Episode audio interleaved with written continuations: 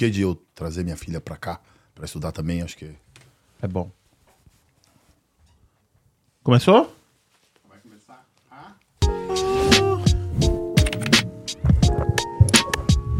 Boa, Kim. Ó, eu tô muito feliz hoje. Eu queria a favor de vocês aí, obrigado por estarem presentes. Como é que tá meu áudio? Fala pra mim, como é que tá meu áudio aí, gente? Fala pra mim. Pra mim parece que tá meio baixo. Pra mim parece que tá meio baixo também. Fala pra mim como é que tá o áudio. Kim, eu sou feliz hoje, sabe? Porque tem alguns motivos. Um dos motivos é que estamos, essa semana tá recheada. Temos podcast hoje, amanhã e sexta e quinta-feira.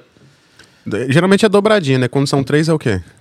É, três vezes. trisal, trisal. Trisal. Então, eu tô- Obrigado, obrigado. Sejam bem-vindos a mais um Em Casa Podcast. É sempre um prazer receber vocês aqui em casa. Eu sou o Marrom e atrás das câmeras ali tá o Quinzinho. Como é que você tá, meu querido? Tô na área, salve, salve, se derrubar é o quê? ONG, NGO. Gostei. NGO. Gostei. É assim que eles falam.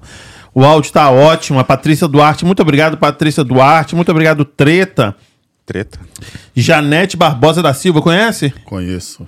Rapaz. Então, é, cuidado. Luiz Freitas, Patrícia Duarte, conhece? Opa, essa não pode deixar de conhecer. É. Henrique Elo. André Simões. Henrique, não. Ih, Henrique! Ah, meu sobrinho, Henrique é meu sobrinho. Hum, já agora não é mais, né? Eu acho que ele ficou meio bravo com o tio. Agora. Fabrício Gomes, Sobrinho também. Janaína Gomes de Lima. Minha irmã. Aí, ó, caralho, velho. Se não tiver, E o Alexandre um- Simões, você conhece esse? porra, lógico. Zé Ruela, vez de tá aqui, né? Pra poder tomar uma com nós aqui. Vai tá aí. mandar falando. um presente melhor agora pro sobrinho, velho. É verdade. sobrinho, sobrinho falou assim, porra, vim aqui dar moral pro meu tio, nem lembro quem sou eu. Ficar jogando Playstation depois. né? Ai, ai. Quem já joga no homem, então, aqui, ó. Toma. Muito obrigado pela sua presença. Então, como é que é? É, Você gosta que chame você de Alexandro ou Alex só? Alex. Ah, entendi. Porque eu fiquei falando de Alexandre, Alexandre, Alexandre, Alexandre. Aí eu vi que tava lá, Alex de Lima. Eu falei, será que ele não gosta do Sandro? Não, porque o, é Alex Sandro. É Separado, né? Sim, E o Entendi. Lima é sobrenome. entendi. É, tá bom. Muito obrigado pela sua presença. Eu que agradeço. Então, é...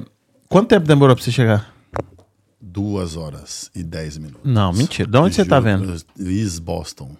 Isso é porque pegou um trânsito assim? Exatamente. Trânsito pesadíssimo. Por isso que eu falei pra você. Chego em duas horas. Eu falei, cacete? Porra, duas horas, hein? Não, pra voltar é 40 minutinhos. Não, pra voltar vai ser mais rápido que não vai ter o Não trânsito, tem né? o trânsito. O problema foi o trânsito. E aí mandou fazer um rolê. High Park, Brookline, Marapan. Fez tudo. Por, deu tudo por fora. Puta Entendi. que pariu. E aqui, você. Aqui é pior, o trânsito é pior do que São Paulo ou não? Ou é tranquilo?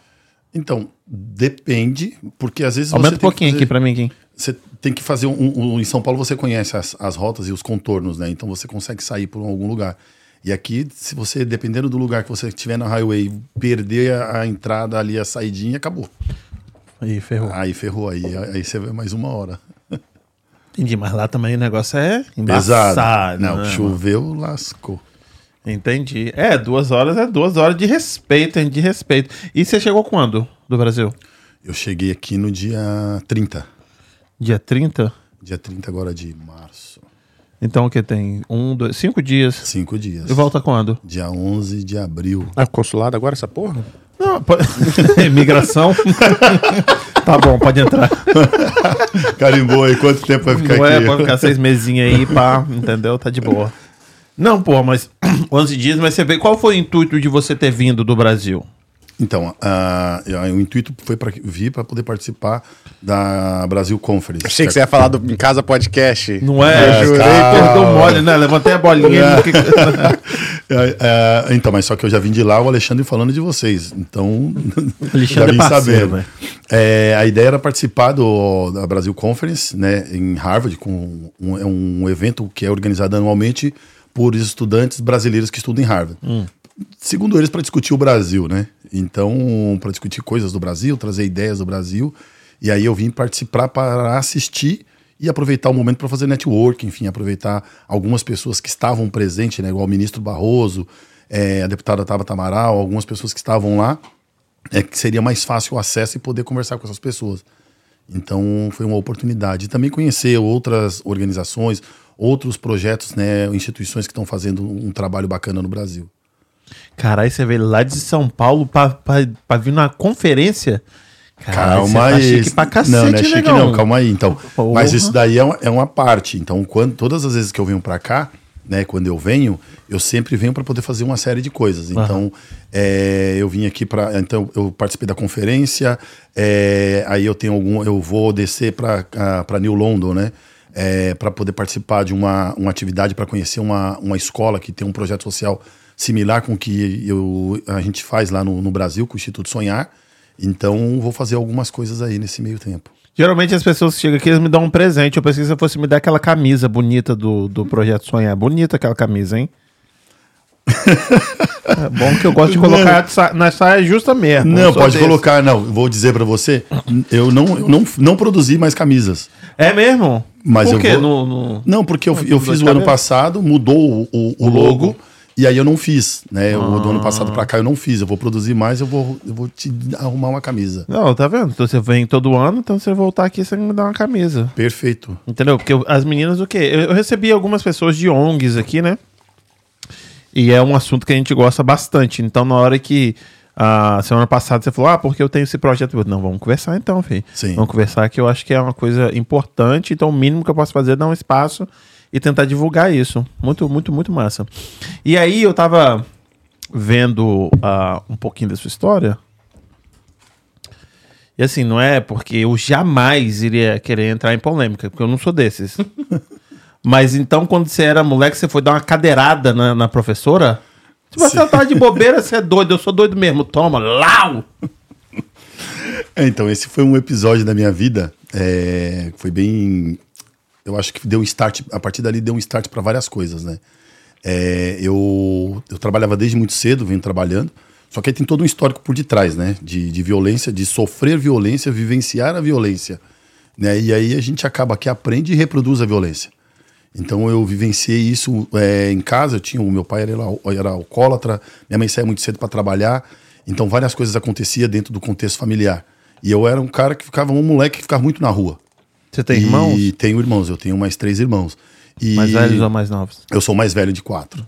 Então eu, eu sempre aprendi muito o, o- essa coisa, né, a violência, para poder me defender também. Porque eu ficava na rua o tempo todo, enfim. Então minha mãe saía para trabalhar, meu pai levantava cedo, ia pro bar, meu pai fazia jogo de bicho e ficava no bar fazendo jogo de bicho, bebendo e tal. Chegava em casa bê- bêbado, ia dormir, minha mãe chegava do trabalho, tava na rua, não ia para a escola, vários, várias coisas acontecendo.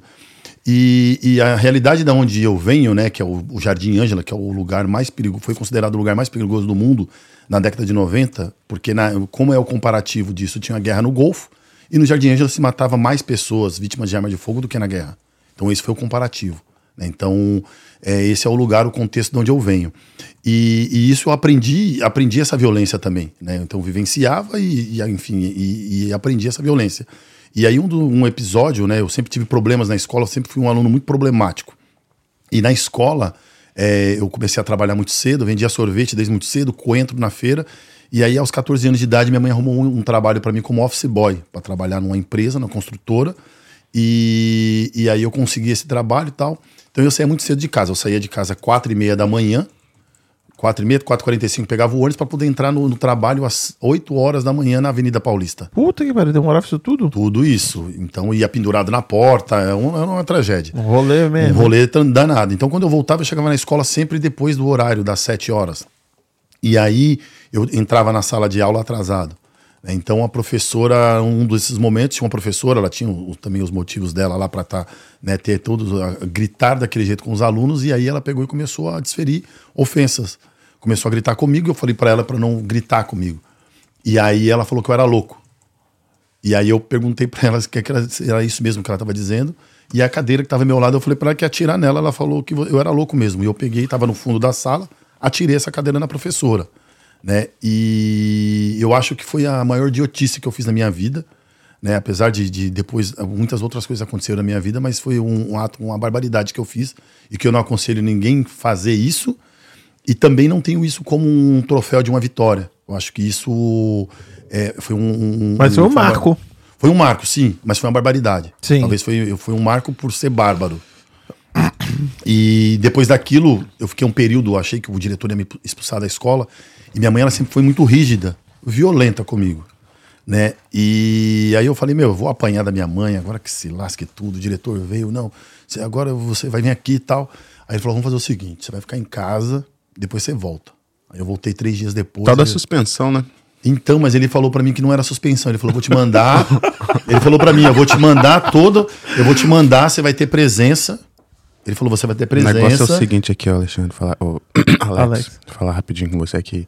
Puta que pariu, valeu, velho. Valeu a cadeirada. Porra, ó, você é o cara. Mas, ó, deixa abaixo aqui, vai pra casa, descansa três dias, depois você volta. Mas na sua cabeça você falou assim: como assim? Eu vou ser expulso, não tem como. Então, esse aí que foi a, o, o, o- A virada que de o- chave. Foi a virada de chave, porque o diretor me chamou, eu falei, pô, vai me expulsar, que se lasca, eu não tô nem aí, agora já era. Minha mãe vai me quebrar o porque minha mãe, minha mãe era sem massagem, mano. Minha mãe era, era sem massagem. Às vezes ela pegava, botava o, chinelo assim na, na, na, meia- na pia, ela batia com o chinelo, aí acendia o fogo, agora coloca a mão no fogo, aí voltava no fogo, agora volta aqui, pá, vai pôr no fogo. É, o negócio era pesado.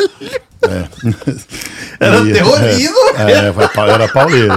Aí depois você vai entender que minha mãe também sofreu a mesma coisa do Sim. meu avô. Então ela reproduziu que, que eu reproduzi, então enfim, então uma hora tem que acabar. E quando teve esse cara, esse diretor que chegou em mim e falou pra mim assim, quando eu voltei, ele falou: Meu, eu falei, você vai me expulsar? Ele falou: Porra, não vou te expulsar nada, cara. Se eu te expulso, você vai ser um problema pro outro lá fora. Então vamos resolver aqui. Você é um problema nosso. E aí eu falei, pô, como assim? Ele falou, é, você não vai ser expulso, eu vou voltar para sua sala de aula. Eu pretendo montar um grêmio estudantil na escola, eu gostaria de que você fosse o cara que representasse os alunos. Eu falei, como assim? Ele falou, é, você não é um cara que a cabeça bem, faz, faz muito bem o mal, né? Tem a cabeça boa pro mal, então faz o bem agora, usa essa sua mobilização para isso. E aí eu fui, falei, como assim? Aí os professores tudo puto, como que esse cara vai ser o representante dos alunos, mano? E aí aconteceu, e aí aconteceu de ter uma eleição na escola, e aí eu fui eleito o, Grêmio, o presidente do Grêmio Estudantil por dois anos seguidos. Uau! E aí houve essa virada de chave. Então eu passei a fazer algumas coisas dentro da escola e pensar em algumas coisas para poder melhorar a comunidade, que era uma comunidade muito problemática. Né? A rua da minha casa em março de 2002, 2003, foi uma a rua, ela teve, ela teve 22 assassinatos em 30 dias do mês de março. Então eu precisava Na fazer sua muito- rua? É, na rua da minha casa. E era por, por, por causa de quê? Tráfico? O que era? Nada disso. Às vezes o cara vinha, meu, arrumava um motivo para poder matar o outro. Puta que pariu. Cara, às vezes o cara se tremia assim, arrumava um motivo pra poder matar o outro. Não, era verdade, cara. O negócio. Como é que sua mãe deixava você sair pra rua? Cara, era o único. Tinha um campo de futebol na frente da minha casa. Era o único espaço que tinha de lazer. O campo, famoso campinho que vendia a bucha. Vendia bucha, né? Porra, mas 22 negão em 30 dias? É isso. É porque no final de semana Sem não trabalhava. honrosa. Entendeu? No, no final de semana não tinha, tipo, era livre. É, mas entendeu? teve Vamos uma- respeitar é. o final de semana. é, porra, teve uma. já- te- tipo aquele, aquele filme tinha The 31 Purge. dias. É, então, tinha The Purge lá. Com licença. sim. É. Bem assim É mesmo. Bem isso mesmo. E aí a gente. E aí teve um fim de semana, teve uma semana que teve sete. No parque por também. dia. Oi? No parque também, eu já comecei, já, já entrei na onda. Ele já falou sem massagem, eu já falei sem menção honrosa. Ele falou final de semana, eu já falei no parque. Aí ele no falou, parque. pode.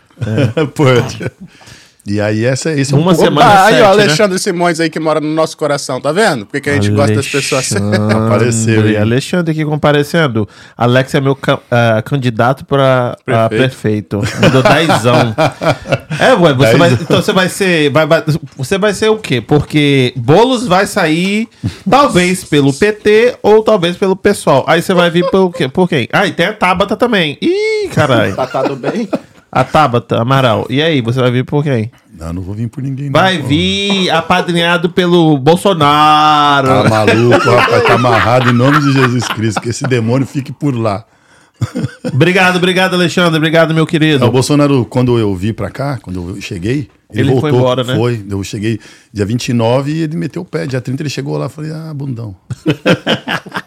E aí, nesse, você falou que numa semana morreram sete pessoas, foram assassinadas, sete pessoas na sua rua. E aí, na hora que você ah, foi. Essa virada aí. eh, de- Você falou que foram dois anos. N- No primeiro ano, sua cabeça já mudou totalmente? Quando você era o líder do, do Grêmio? Então mudou logo, eu posso dizer que foi um pouco instantâneo o negócio. Né? Porque- Sério? Sério, porque é responsabilidade, né, meu? É responsabilidade. Então eu tinha coisas pra fazer na escola e aí logo em seguida eu meu filho nasceu, né? Eu tenho um filho hoje de 23 anos de idade E aí meu filho nasceu também, então foram várias coisas que aconteceram. Então, é, por meu comportamento, às vezes, que eu sempre fui uma pessoa muito firme e eu tenho minha opinião e acabou. Então, em alguns momentos eu fui ameaçado, eu tive que sair do bairro por ameaça de morte, algumas vezes. Então, Mas quando. Porque você tava fazendo coisa errada? não, porque eu né, não é nem fazendo coisa errada, porque às vezes as coisas erradas aconteciam e eu me posicionava. Falava, Ah, não, tá entendi. errado, desse jeito não tá legal. Ah, Mas aí você já tava numa outra fase, já, né? Tá dizendo? E não, isso dentro dessa fase da época da escola, porque eu gostava de fazer as coisas na escola, mas pensando pra fora da escola. Entendi, pra comunidade. Exatamente. Aham. E aí, quando no, no passado, né? Hoje não, mas no passado tinha um, era um outro pessoal que tava lá. Então o pessoal não. Porra, como assim você vai querer fazer coisa aqui? Não é assim. Né? Então teve também uns atritos aí, mas aí depois passou. Depois viram que também não tinha nada a ver, que era pra levar um bem pra comunidade, aí as coisas passaram. E aí você, aí ficou só esses dois anos na Eu escola. fiquei esses dois anos, e aí depois foi interessante porque teve um projeto de Grêmio Estudantil. Como que teve essa entrada minha para a área social? Ah. Né? Teve um, um- um projeto de uma instituição chamada Instituto Sou da Paz, em São Paulo, que, que os caras tinham um projeto de formação de Grêmio Estudantil na escola, aonde eles discutiam direitos humanos e cida- cidadania né, na- na- na- nessa, nessa formação, e depois tinha a eleição do Grêmio Estudantil. E eu mandei um currículo para esses caras, e aí eu fui, eu fui é, selecionado para participar do processo seletivo de entrevista de emprego, e depois eu fui contratado para trabalhar sendo educador. E aí eu voltei para essa escola que eu era aluno para poder eh, trabalhar e, e na formação de outros alunos que tinham a- o mesmo perfil que eu. Então eu, eu voltei para algumas escolas da região do Jardim Ângela para poder fazer uma formação. Eu tinha. Eu coordenava junto com a outra pessoa, que era o Paulo Neves, era mais 10 escolas. E dentro dessas 10 escolas que nós íamos aplicar esse projeto de Grêmio Estudantil, tinha essa escola que eu estudei. E aí eu voltei para lá para poder ajudar, para poder né, falar com, com os alunos que ficaram lá sobre a minha trajetória e o que era possível acontecer. Porque uma das coisas que tinha muito, que eu escutava, e aí os caras falavam pra mim, porra, mano, você é político, hein? Olha Lá, lá vem, me, me colocava o meu nome na época, o prefeito era o Kassab, lá vem o Kassab. É o prefeito, ó o prefeito. Ah, pô, lá vem o cara só fala de política, mano. E aí depois que eu saí, que eu comecei a, a, a, a fazer network, conhecer as pessoas, comecei a, a, ter conhecimento, e aí eu comecei a escutar os caras falando, pô, aí eu entrei na faculdade de Direito, e aí os caras, pô, mas vai estudar cinco anos, pô, como que é isso daí? Aí eu falei, é, cinco anos? É, mas aí você é político, né? Pô, dá licença, você só fala de política. Eu falei, é, a política tá aí. São cinco anos estudando. Cinco anos é igual para todo mundo. Vamos ver o que, que eu vou fazer em cinco anos e o que você vai fazer em cinco anos. E aí, então, quando terminou, eu voltei, né, depois desses cinco anos, e aí eu fico escutando, às vezes, as pessoas falam, pô, você só fica nos Estados Unidos, você viaja para tudo quanto é lugar. Eu falei, é, estudei cinco anos. Fui conhecer pessoas, saí desse mundinho aqui. Posso fazer nem nada, né, amigo? Agora você trabalha de domingo a domingo. Não tem problema nenhum você trabalhar de domingo a domingo. É digno. Só que foi o que você escolheu para você. E aí vai, tá, vai ser cobrador de ônibus, vai ser motorista de ônibus, é o que tem para você. Não é, não, não tô dizendo que Não é isso demérito nenhum. Não é demérito nenhum. Não, são só as escolhas e agora você tem que colher os frutos dessa sua escolha. Exatamente. Não, e isso é isso não é demérito nenhum, eu Sim. admiro. Só que assim, é, no momento, o tempo que tinha para poder produzir alguma coisa de algo, me criticavam. Sim, sim. Então, hoje eu posso estar viajando, conhecendo pessoas, falando com outras pessoas de outra nacionalidade, né? Tá aqui, né, com vocês, então é oportunidade. Então, Uhum. cada um abraça a sua. e Eu pude abraçar a minha. E- entendi, entendi.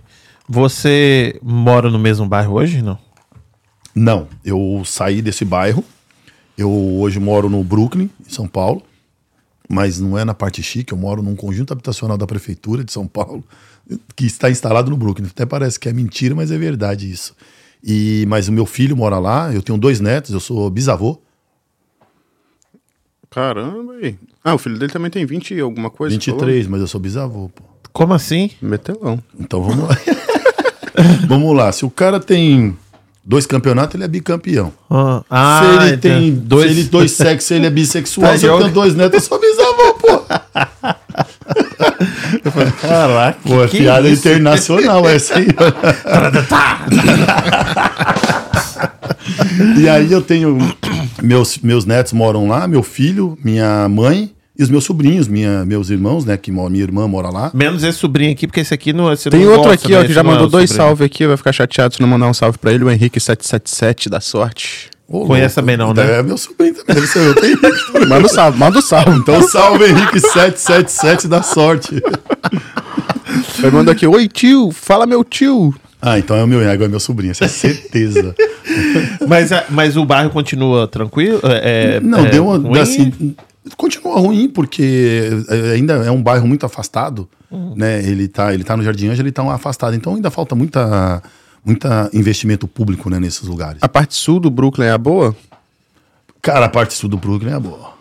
Entendi. não, eu tô ouvindo. Eu, eu só tenho referência por música, né? Então eu não, não, não conheço mesmo. É, então, é, o, o, o Brooklyn é uma região que está ali próximo da Berrine, então tem os hotéis todos, a rede hoteleira de São Paulo, né? Dos hotéis mais tops tá ali naquela região, tem, tá perto do Itaim, Vila Olímpia, tá na frente da Globo, né? Aquela, aquela coisa, a imagem da Globo ali, da Ponte Estaiada, tá do lado ali. Eu não Então, entendo nada de São Paulo. Ah, houve um pouquinho de sabotagem que você vai Morumbi, pegar tudo. Morumbi eu conheço. conheço assim, né? Já ouvi falar. Não sei. né? É, Jardins, Jardins, ó, só uma coisa boa. é, Alphaville. Ó, É porque eu vejo na, na novela da Globo. não entendo nada. E aí, então, continua. Mas não, mas não é um bairro tão violento igual era no, ele anos não, é, 2000. ele não é um bairro violento, né? Ele não tem essa, mais esse, essa dinâmica, não, né? não tem mais esse contexto. Que né? bom, mas assim, tem, acontece outras coisas, mas por falta mesmo de. Mas não morre uma pessoa por dia. Não. Na sua rua. Não, não mudou. Não, então não é mudou. Brasil mais, porra. É, mudou, agora virou outro mundo. Não, graças né? a Deus. E aí, quando é que entrou a, a- a- o, o Instituto, a ONG, ah, na sua vida? Então, é, depois que eu, que eu participei desse projeto que eu te falei, que eu, depois eu fui virei educador, e aí foi onde eu descobri o tal terceiro setor. né? Então, eu fui trabalhar no Instituto Sou da Paz, depois eu fui trabalhar é, na Santos Mártires, né? Eu saí de Sou da Paz, fui trabalhar na Santos Mártires, que o padre Jaime eh, recentemente faleceu, veio a falecer. O cara, posso dizer que é o homem santo do Jardim Ângela. Era um padre que foi para o Brasil para combater o comunismo, se juntou aos pobres e foi mostrar para a igreja que não é assim as coisas que funcionam. Então, muitas das coisas que aconteceram nessa região foi por causa desse padre, né? Foi ele que levou muitas políticas públicas para lá, colocou o Jardim Ângela no mapa. Então, eu fui trabalhar na Santos Mártires, que era uma organização presidida por ele. Depois, eu saí de lá, fui trabalhar, fiquei pouco tempo lá, que eu trabalhei num abrigo e cuidando de crianças. Fiquei pouco tempo, aí depois eu saí de lá e fui para Instituto Uruha, que era uma organização que trabalhava atendendo crianças e famílias que tinham crianças no trabalho infantil, no farol. Fica fazendo malabares com a plaquinha e tal. E aí foi lá onde acho que tudo começou, deu esse start. Aí foi quando eu conheci um amigo, né, o meu amigo Marcos Lopes. Tá, deixa, foi- eu- deixa eu te, te pausar aí. Depois a gente volta pro seu amigo Marcos Lopes. Sim. Na hora que você é, tava fazendo o negócio do, da- dos grêmios, né, nas escolas, né, que Uhum. você virou educador, o que que, que te segurou nisso aí? Era, era a, a transformação que você, que você viu em alguém? Qual- onde que deu esse clique? Eu sei que pra você fez um- uma coisa enorme, mas por que que você continuou? Onde é que, que tá esse, essa chavinha aí? Então, acho que todos os problemas, todas as dificuldades que, que a gente vivenciava desde pequeno, porque era a rua, é a música do Racionais. Né, aquela música do Racionais, é, é, fim de semana no parque, todas a- a- é, era aquele contexto mesmo. Era muito ruim o lugar que a gente morava. Então a gente sempre queria melhorar, sempre queria ter mais. Né, mas ter, ter uma rua de asfalto, a gente tinha uma rua de barro, enchia a casa d'água, tinha um córrego que estava do outro lado do campo que enchia de água a casa das pessoas, né? E, e não tinha ônibus, o ônibus só passava numa rua do bairro, então era muito difícil as coisas. E, e desde cedo meu pai ele tinha um envolvimento no bairro e a gente entregava ticket de leite na, na casa. Porque Antigamente tinha os tickets que entregava, né? O governo dava e algumas pessoas distribuíam isso no bairro. E meu pai era uma das pessoas que fazia isso. E eu via, né, entregando, as pessoas iam dia de sábado na, uma fila na porta da minha casa pra gente entregar. Então, eu via ali uma oportunidade de, de, de- também de estar envolvida com as questões do bairro. As dificuldades que me levou a, a olhar para esse lado. Né? Então, eu sempre quis ter o melhor. Sempre falei, pô, por que a gente não pode ter uma rua melhor? Por que a gente não pode ter uma rua asfaltada? A gente não pode ter uma praça, um campo de futebol que não encha d'água? Né? Um vestiário para a gente poder se trocar, que tem um bom lugar para tomar banho. Então, isso tudo me indignava. Né? Então eu via outros lugares. Na época minha mãe trabalhava numa, numa- com uma família muito rica, né, de São Paulo. E aí eu passava fim de semana, às vezes ela levava pra gente poder ficar brincando com as crianças que ela trabalhava lá. Eu falei, pô, por que, que isso aqui aqui, isso aqui não tem lá? Por que, que as pessoas não têm? Né? Então isso tudo me indignou. Então acho que veio de um pouco de, da, da vivência que, que a gente aconteceu assim, né? Que, que a gente viveu. Né? E também teve um, um episódio onde o primeiro homicídio que eu vi na minha vida Eu tinha sete anos de idade. Você viu? Eu vi, a primeira- eu vi muitos, mas o primeiro eu lembro que foi eu tinha sete anos de idade, quando a pessoa foi assassinada na minha frente. E durante toda essa minha trajetória, começando depois do Grêmio Estudantil, eu comecei a fazer algumas coisas. Eu lembro de uma situação que o meu filho estava comigo, eu estava com meu filho na rua de casa, na frente de casa. Meu filho estava jogando bola no campo, eu estava vendo ele na, na rua, do lado do campo. E ele brincando. E aí ele tinha cinco anos de idade. E aí o cara pegou e assassinou o outro bem na frente dele, que estava sentado, e ele viu tudo. E a história se repete. E a história se repete, só que foi um pouco mais cedo. E Sim. aquilo dali eu falei, porra, eu com sete, ele com cinco, ferrou. Então as coisas estão chegando mais perto. Né? E, e isso, de tudo, isso tudo foi me, me, me deixando indignado e querendo levar coisas e conhecimento para lá, porque eu, eu sempre quis buscar é, conhecimento, sempre, sempre quis sair do bairro, mas tudo que eu conhecia lá eu queria levar para as pessoas poderem ter essa oportunidade. Então, o que eu acho que, porra, a gente mora tudo na mesma cidade, no mesmo bairro, no mesmo bairro, no mesmo, mesmo país e, porra, tem uma puta desigualdade. Por que isso? Isso sempre me deixou indignado. Então, eu, com esse conhecimento que eu fui adquirindo, né, essas pessoas que eu fui conhecendo, me levou a transitar em alguns lugares muito bons, muito chiques, elegantes, endinheirado, poder aquisitivo e tal, não sei o que, qualidade de vida muito boa. E isso, e eu nunca tive, graças a Deus, eu nunca tive essa coisa de querer ter o que era dos outros ou ter inveja do que o outro tem. Mas, pô, o que, que a gente pode fazer para poder ter também? Né? O que, que aquelas pessoas podem fazer para poder diminuir essa desigualdade, esse problema que as pessoas têm, que existe? Né? Então, eu acho que isso foi uma das coisas que me moveu assim. Entendi. Ahn, volta lá no seu amigo. Então, e aí em 2000 e, ah, 2008 foi quando eu fui para essa organização Instituto Ururra, e aí foi quando eu conheci meu amigo Marcos Lopes. E aí foi, nós ficamos trabalhando, eu trabalhava atendendo as famílias, né, as mães dessa, dessas crianças é, que trabalhavam no farol, e o Marcos começou a trabalhar atendendo esses meninos que eram que, que, que vinham do tráfico de drogas. Porque o Marcos também foi um, um ex-usuário de droga, foi um, um cara que também militou, né, que trabalhou no tráfico de drogas.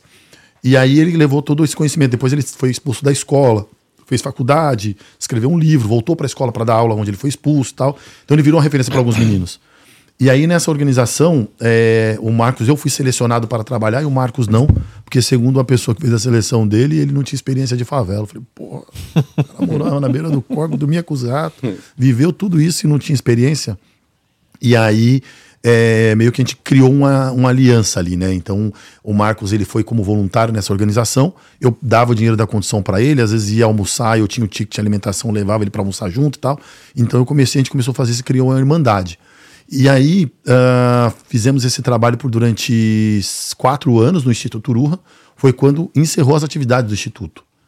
Falou, meu, e agora vamos fazer o quê? O Marcos era pro- professor de letras, eu estava terminando a faculdade de direito. Falei, ah, cada um que pegar o rumo aí, vou meter o pé.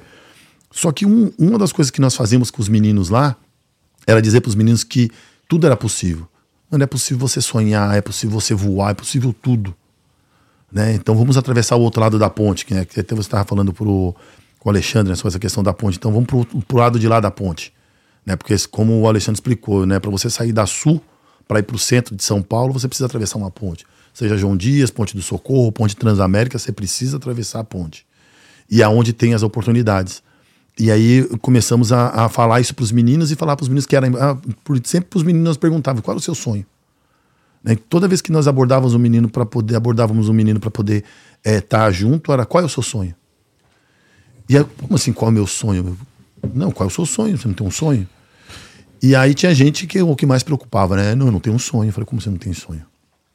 E então, a partir daí, é, nós, aí quando encerrou as atividades do Sonhar, né, do, do Instituto Urua, e aí o Marcos falou, meu, vamos criar uma ONG e vamos colocar o nome de Instituto Projeto Sonhar na época, né? Por isso que eu falei para você que eu- a gente mudou o logo, mudou o nome e tal. E aí vamos criar uma ONG. Como que nós vamos fazer para manter esse negócio?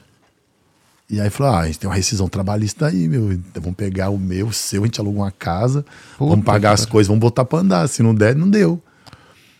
E aí, a minha esposa, que eu falei pra você que eu não posso deixar de falar dela. É verdade, Você não pode. Dá esse mole não. A minha esposa, na época, ela trabalhava num, num serviço e ela ganhava muito bem, tipo, três ou quatro vezes mais do que nós dois ganhávamos. E aí ela, ela é assistente social Ela falou: vamos fazer o seguinte: eu ganho muito bem no trabalho, eu vou ajudar vocês a manter o negócio. Ih, caralho.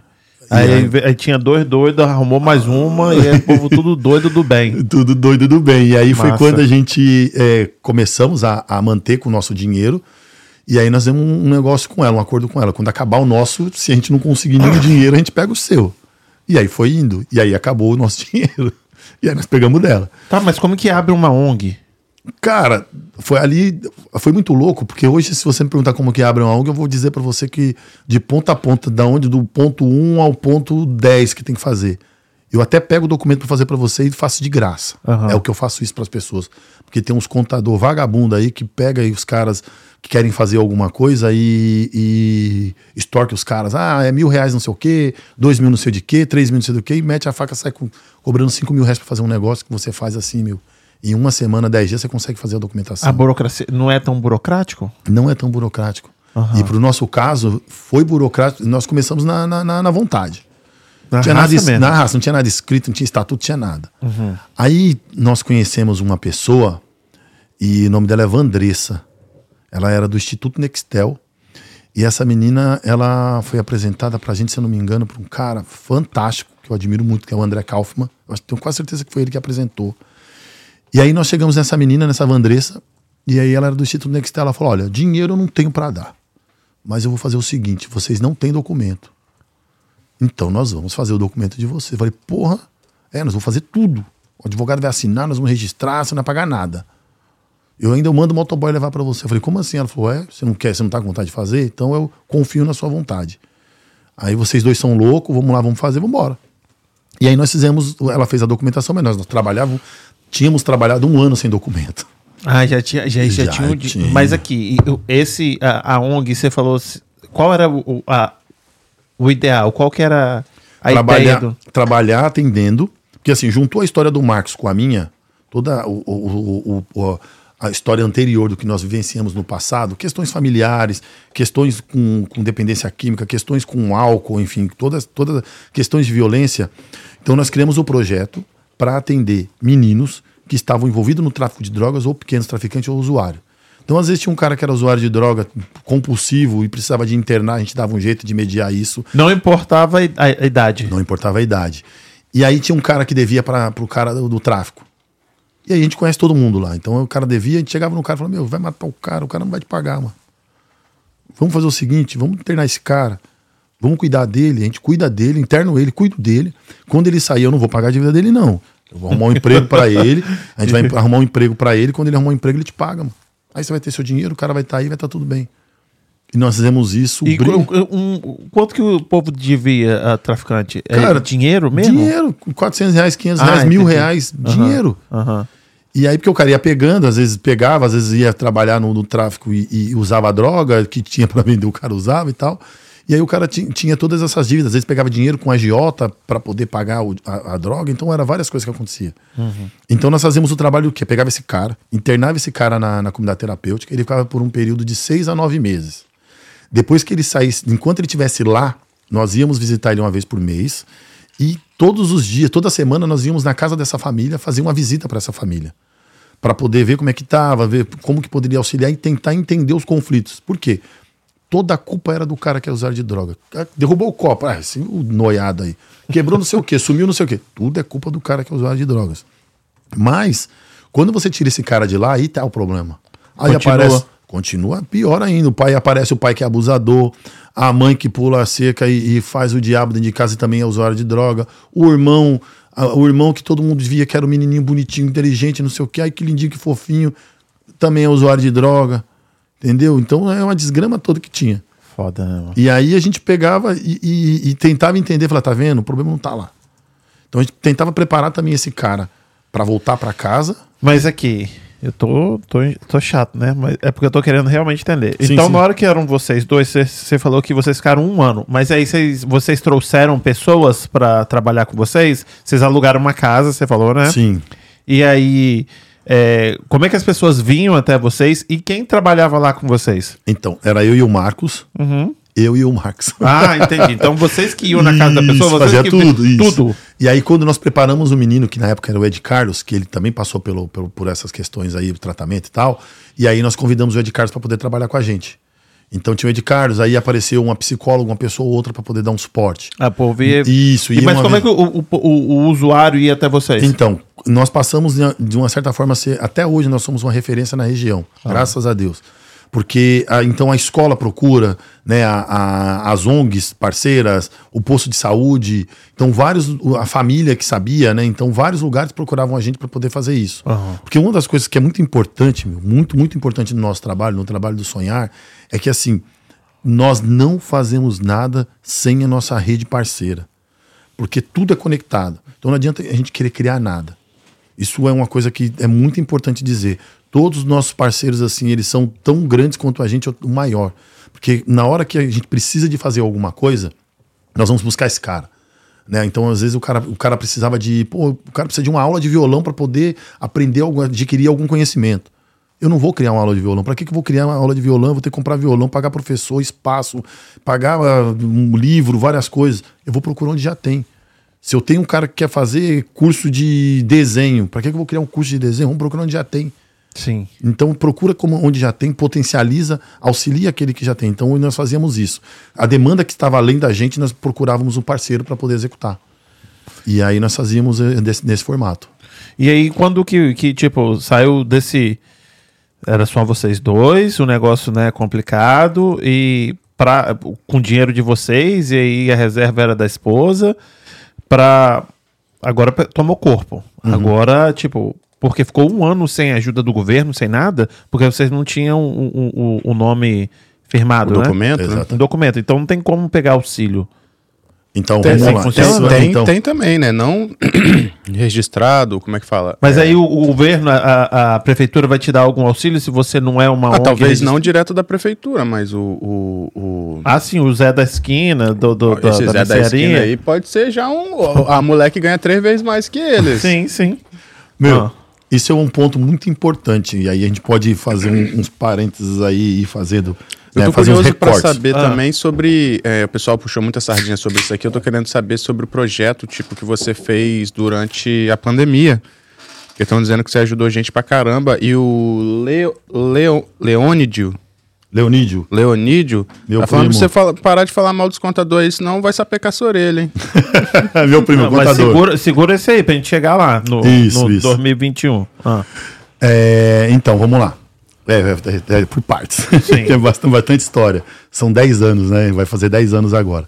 Nesse período, e aí é muito importante, o go- eu tô- quem fala esse negócio que o governo dá dinheiro pra ONG, mano, tem que calar a boca, ficar quietinho e, e é isso, porque assim, tá falando merda.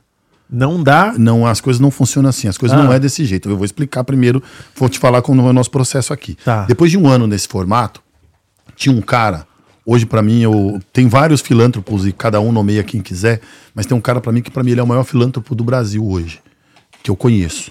Tá, eu falo que é, todo mundo fala, ah, fulano é maior, é maior, mas eu não vejo, não vejo. Não chega Então, até que- não você, chega até tá? mim, então eu falo.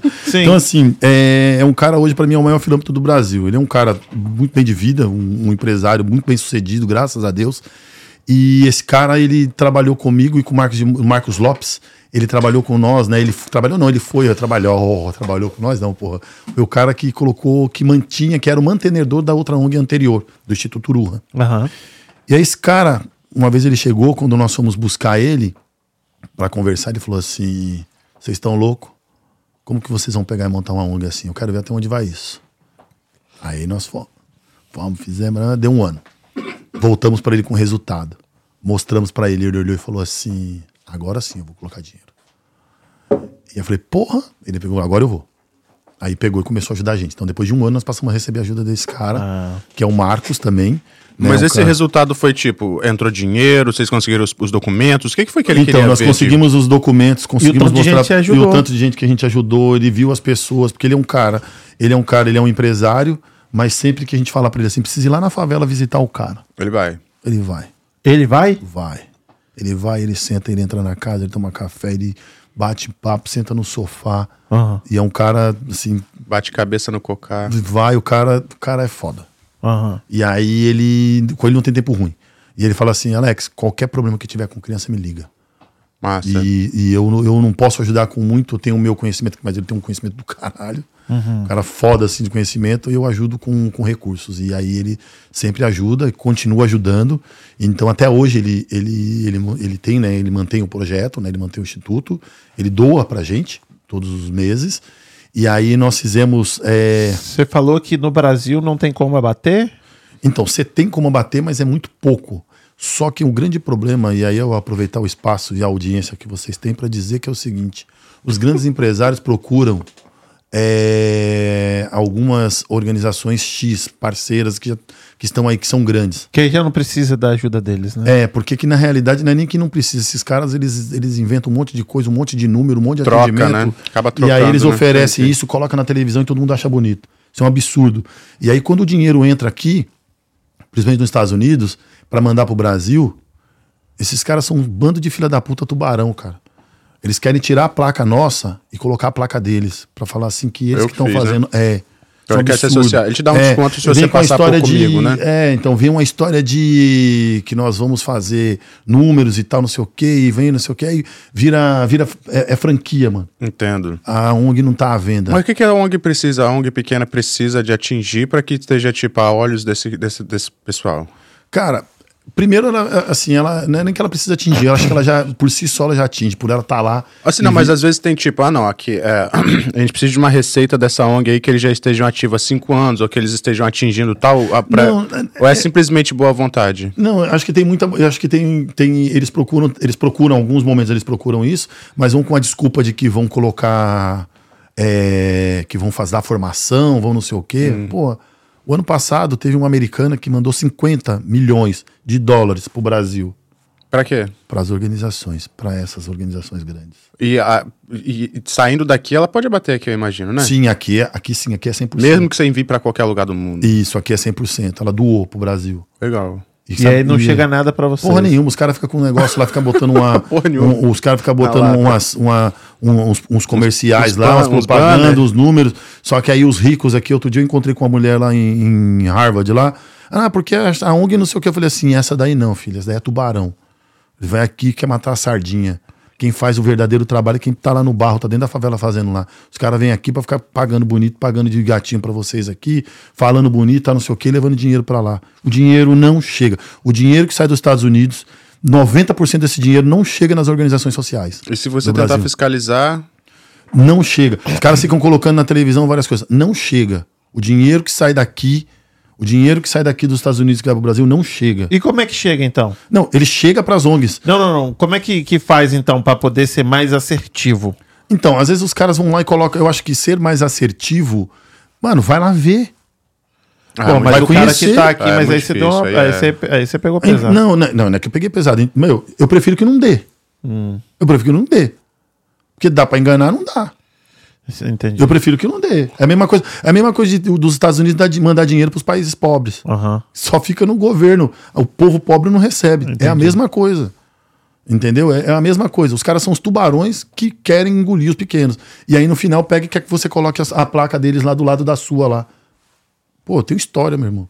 Que história é essa? Daí o cara vai vir pegar e vai colocar a placa. O pessoal aqui tá Mas- botando uma pilha falando que o Mauro Júnior é uma pessoa que viaja muito, então ele devia fazer um, um tour em São Paulo, começando por Jardim. Capão Anjo. Redondo e o Capão Alex vai ser o guia. E a ponte ainda colocou pra você ainda dar uma puxadinha na ZAC.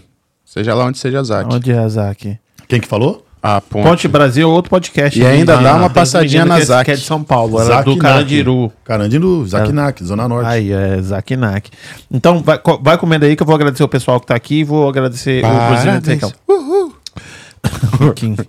Então, queria agradecer o pessoal, né? Então, faz favorzinho aqui pro Criolo. Joga na carona do Roskin, deixa o like, se inscreve no canal, por favor, pra dar aquela moral pra gente. Dá, né? Não, não vai doer nada. Vou dar dois segundinhos pra você. Tira aqui tem onde tá a- o chat, fecha, vai lá, deixa o like e se inscreve no canal. Se quiser deixar um, um recadinho lá também, a gente, a gente gosta. Tá, voltando aqui. Tiago Bianchi. Não sei quem é. Parceiro, gente boa. É? O Tiago tem uma história fantástica. Você precisa conhecer Valeu, esse cara. Tiagão. Ele tá aqui? Tiago, mora no, em Ilha Bela, numa praia, no meio do mato, num lugar. Ilha Bela não é caro? Hum, então, é caro, mas o Thiago ele mora lá, ele trabalha lá. Hum. O Thiago é um menino. Nasceu Então, lá? Ele não nasceu lá, o Thiago morou na rua. Foi, já passou pela FEBEM. Teve vários processos de violência onde ele viu a mãe dele sendo agredida. O Thiago foi usuário, não compulsivo, mas usou droga e morou num abrigo. E graças a Deus apareceu uma, uma, uma, uma pessoa especial na vida dele e tirou esse cara do abrigo e adotou esse cara e levou esse cara pra morar em Ilha Bela. E o Thiago tá lá até hoje. E hoje o Thiago, eu, eu, porra, é um cara, me emociona falar dele, porque ele tem uma história fantástica. E o Thiago, recentemente, o Thiago comprou um apartamento em São Paulo. Um cara que Massa. morou na rua, que morou no abrigo, hoje conseguiu comprar um apartamento e daqui, a- daqui uns dias ele quita esse apartamento. Ele tem uma história fantástica, o cara. Muito massa, hein? Ele é foda. Mas quando vier aqui, Thiago, vamos sentar aqui pra trocar uma ideia. Você ficou emocionado mesmo, né? Fiquei, cara, ele é foda. Tiago Valentim Oficial. Salve, salve. Tiago Valentim, Grupo 1. Novo, Novo Sonho. Thiago Valentim, Jardim Edite na área. Thiago é, é, é um cara, ele tem um grupo de, de samba, de pagode. Opa! Já Ai. tá convidado, Tiagão. Pode vir. Chama um grupo, grupo Novo Sonho, os caras cantam pra caralho, meu. O grupo é foda. É? É. É um grupo que tá lá na quebrada, tá se levantando, a gente tá fazendo algumas ações ali pra poder.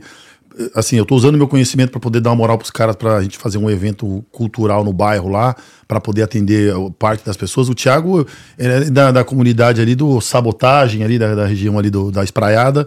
Então, o pessoal, gente boa, tem o pessoal do grupo VPN, Negulu também, o pessoal do rap, gente boa, pessoal.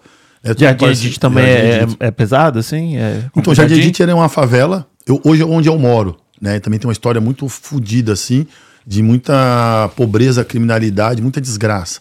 E graças a Deus, essas pessoas que estão lá hoje conquistaram lá hoje um, conjunto habitacional da prefeitura. E então tem um, cada um tem seu apartamento, tá na sua casinha legal, tem um asfalto, tem posto de saúde, tem saneamento básico. Então isso que é o bacana. Então, o pessoal bem lutador aí, guerreiro, e o Thiago é um desses caras, o Nego Lu, o pessoal, tudo gente boa lá. É um pessoal que eu conhecia um, um pouco mais de um ano aí, e, mas é um pessoal de casa parceirão. Salve, salve. Alex, meu irmão, que Deus colocou na minha vida. Thiago Bianchi falou. É, parceirão. Esse é brabo, Alexandre falou. Ahn, o Alexandre falou assim: Capão Redondo foi considerado um dos bairros mais violentos do mundo na década de 90, né? Ah, Ponte, abraço pra vocês. Janete Barbosa, Fabrício Gomes. Ahn, ele tá morando bem, falou de você. Quem Quando você falou antes, tá morando. Ponte, é, você falou que mora no Brooklyn. Aí o Alexandre falou assim: São Paulo não tem mais bairro violento. A cidade é violenta É por completo. A violência só aumenta, mas antes a gente sabia quem era o bandido, agora não dá pra saber. A Ponte Brasil falou. É a Keila, na verdade, né? Papo legal demais. Como é que é o nome? Leônido? Leonídio. Leonídio. Nossa, dei mole. A Raquel chegou atrasada mesmo, hein? Ó, calma aí. Alexandre falou assim: o trabalho que o Alex realiza no Instituto Sonhar é incrível. O que esse cara fez no período da pandemia para ajudar a comunidade não, não está escrito. Ah, manda um brigadeiro desse pra mim. Não comi na quinta-feira. Deu Deu mole. mole. Tá, Alexandre, vai ficar aqui, vou levar embora. Já dá uma dentada num logo aí, ó. Pode, pode comer mesmo. com O Marrom é viciado em viagens. Eu acho que ele poderia fazer um tour pelo Capão Redondo. Ah, vou, vou. Também acho. Aí o povo colocando pilha. E dá uma Mas passadinha tal- aqui na ZAC. O tal do PCC diminuiu bastante lá, não diminuiu? é porque a facção criminosa de São Paulo é o PCC, né? É, que manda no Brasil inteiro e Não, tem. e- porque aí no outro lado ali é o, é o comando vermelho dos políticos lá, né, velho? Aí Que o- comando vermelho política? O PCC que tá na política, doido. Não? Ah, enfim. Não, porque um é do Rio de Janeiro, o outro é de São Paulo, né? Então, Mas você falou do. Do, do comando vermelho. Que tá no- na Da política? capital. Sim. Sim, foi assim que começou a política, né? Bandido na cadeia, com os políticos que eram presos no mesmo, no mesmo uh, uh, Pra mim esse era do presídio. PCC, não? Esse é do comando vermelho? Tá bom, então não tô sabendo, não. E, tipo, mas São Paulo acho que é PCC, né? E, tipo, eu tenho visto bastante coisa que, tipo, o negócio tá diminuindo lá, tá ficando mais devagar, tá ficando mais tranquilo. Tá bom assim? É, tá indo. Ahn, calma aí. A política Janet brasileira é o próprio crime organizado. A, a, a mais pura verdade quem faz somos nós que estamos dentro da comunidade no dia a dia tentando fazer a diferença Ah, parabéns, Alex. A Janete Barbosa da Silva falou. Bora fazer um samba rap. O Alexandre diz. Queria agradecer o pessoal e queria agradecer o Brazilian Takeout que faz isso aqui acontecer. Quem coloca aqui pra mim. Brazilian... Kim, e o hambúrguer? Você Não experimentou? quero falar nada, não, tô ocupado aqui. Fala aí, fala- E o hambúrguer? Rapaz, que eu achou? pedi, como eu sempre sou esquisito, eu pedi o de picanha. E De picanha eu não experimentei, não. Ah, Aí, ó. Já, agora tô na sua frente então, mano. Eu verdade. tava atrás até agora que eu não tinha pedido um hambúrguer. Pedi, assim, já arregacei ele. É aquele, é aquele Semana hambúrguer, velho. passada, Ah. semana passada na entrevista do Ale foi engraçado, né? Ah. Ele pegou, tava sentado lá atrás, lá na- no sofá e tal. Ele olhou pra mim e falou assim: ó, chegou aqui. Meu pai trouxe um negocinho aqui, né? Um pai tiragostinho pegou- pro galera do fundão aqui. Seu pai deixou aqui e levou pra lá, uma parte, né? Aí ele olhou pra mim e falou assim: pode comer, fica à vontade. Eu falei, mano, tava na fome, aquela picanha, picanha, companheiro. Delícia, top, pô. Picanha, veio do Brasil.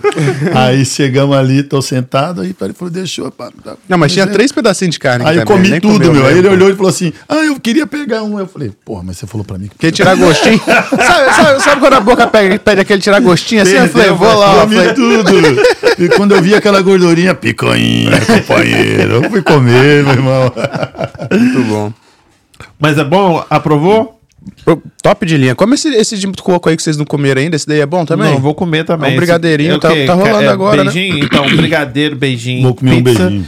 Pizza, pra mim, a pizza deles é muito foda. E o hambúrguer tá, pra mim, tá sensacional. E o tradicional, tipo, a picanha com batioca é, é assim, vai bom. sem medo. Vai sem medo. Brazilian Takeout, quem vai colocar aqui na tela e na descrição desse episódio.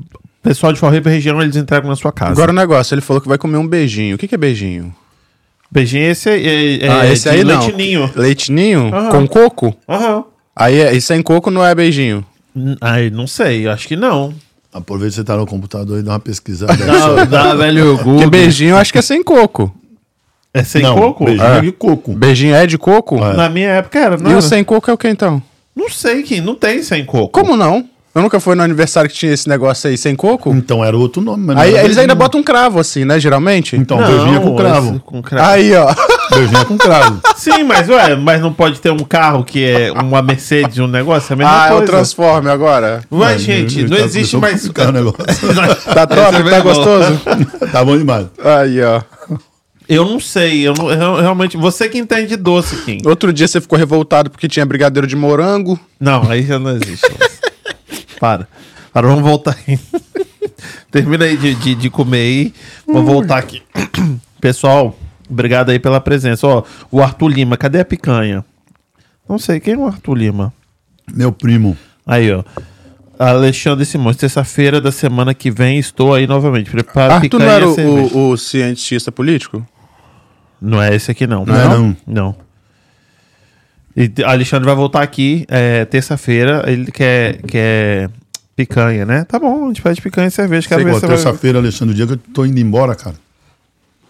Eu vou Ó, aqui. sugiro comer um hambúrguer desse aqui, porque tá top, viu? O hambúrguer tá, tava gostoso mesmo, porque o comi demais. maravilhoso. Bem, bem, como é que fala? Molhadinho, velho. Bastante bacon, porque se o hambúrguer se não tiver bacon, não é hambúrguer. Não é? E o beijinho, se não tiver coco, dê beijinho. Tem que ter cravo. E cravo. E aqui, então vamos voltar. Vamos ver se a gente faz um, a gente faz um paralelo aqui. Ah, vai voltar. Vamos fazer um paralelo aqui. Então, depois desse.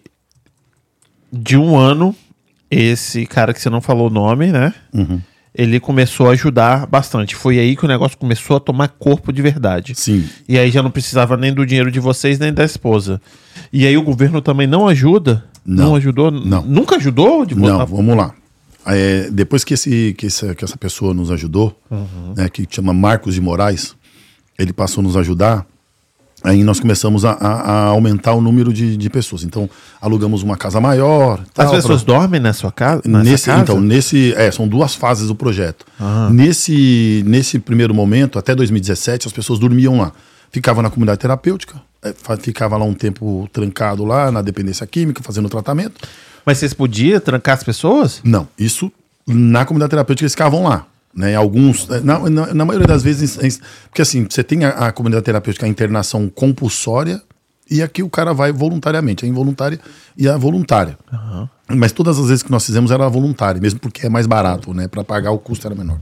E ele ajudava a gente pagando, ele, tanto ele como outras pessoas também nos ajudaram a fazer isso. Então esse cara ele ficava esse período interno lá na comunidade terapêutica, fazendo o tratamento de limpeza, enfim, de desintoxicação.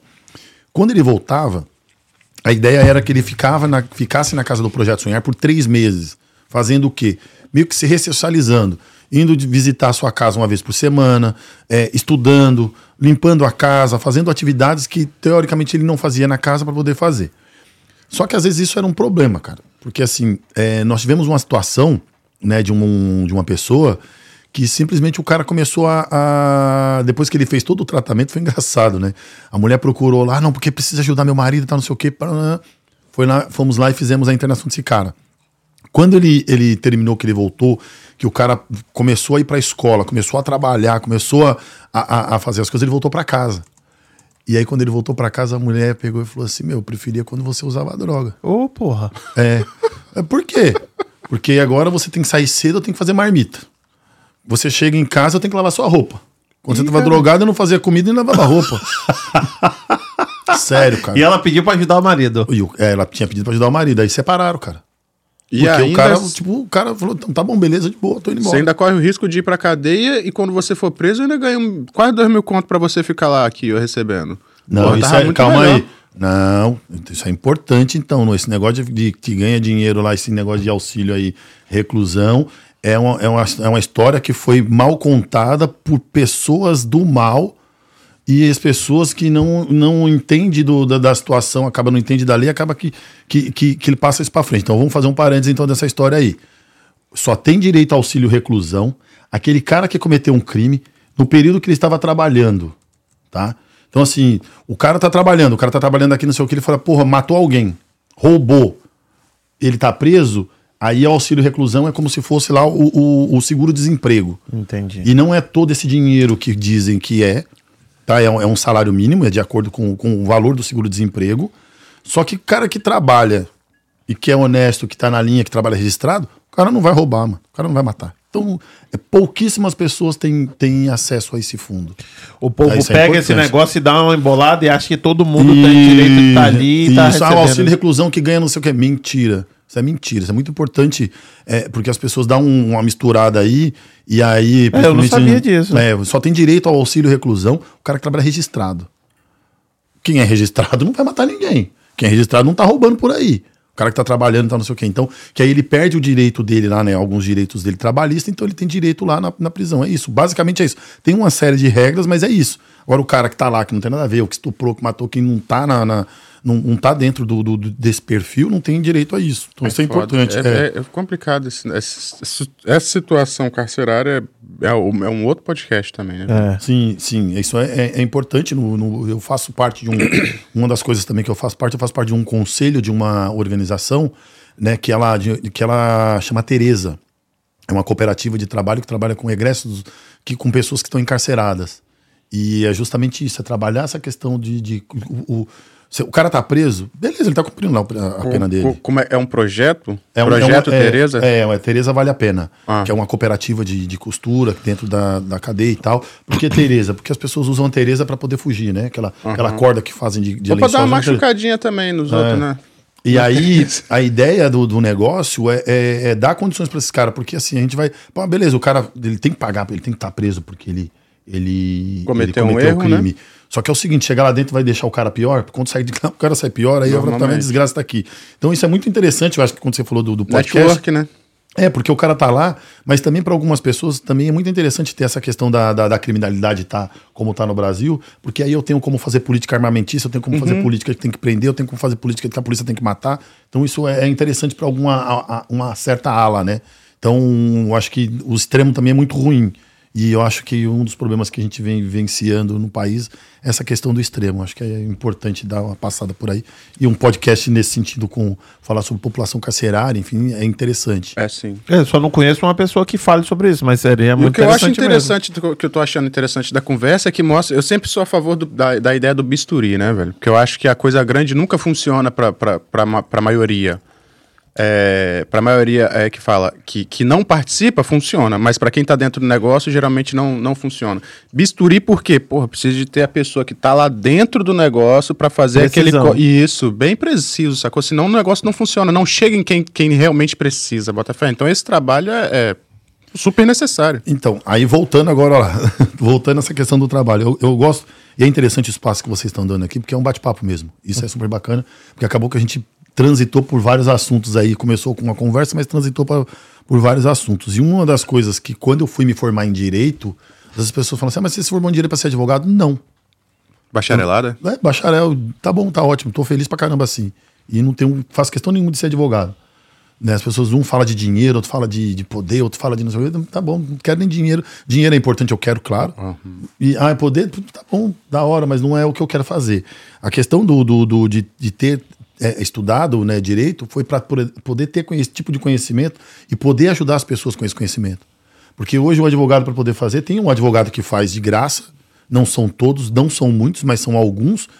Só que o cara até achar alguém que oriente esse cara, porque o pobre ele só conhece a, a lei quando ele entra em conflito com ela.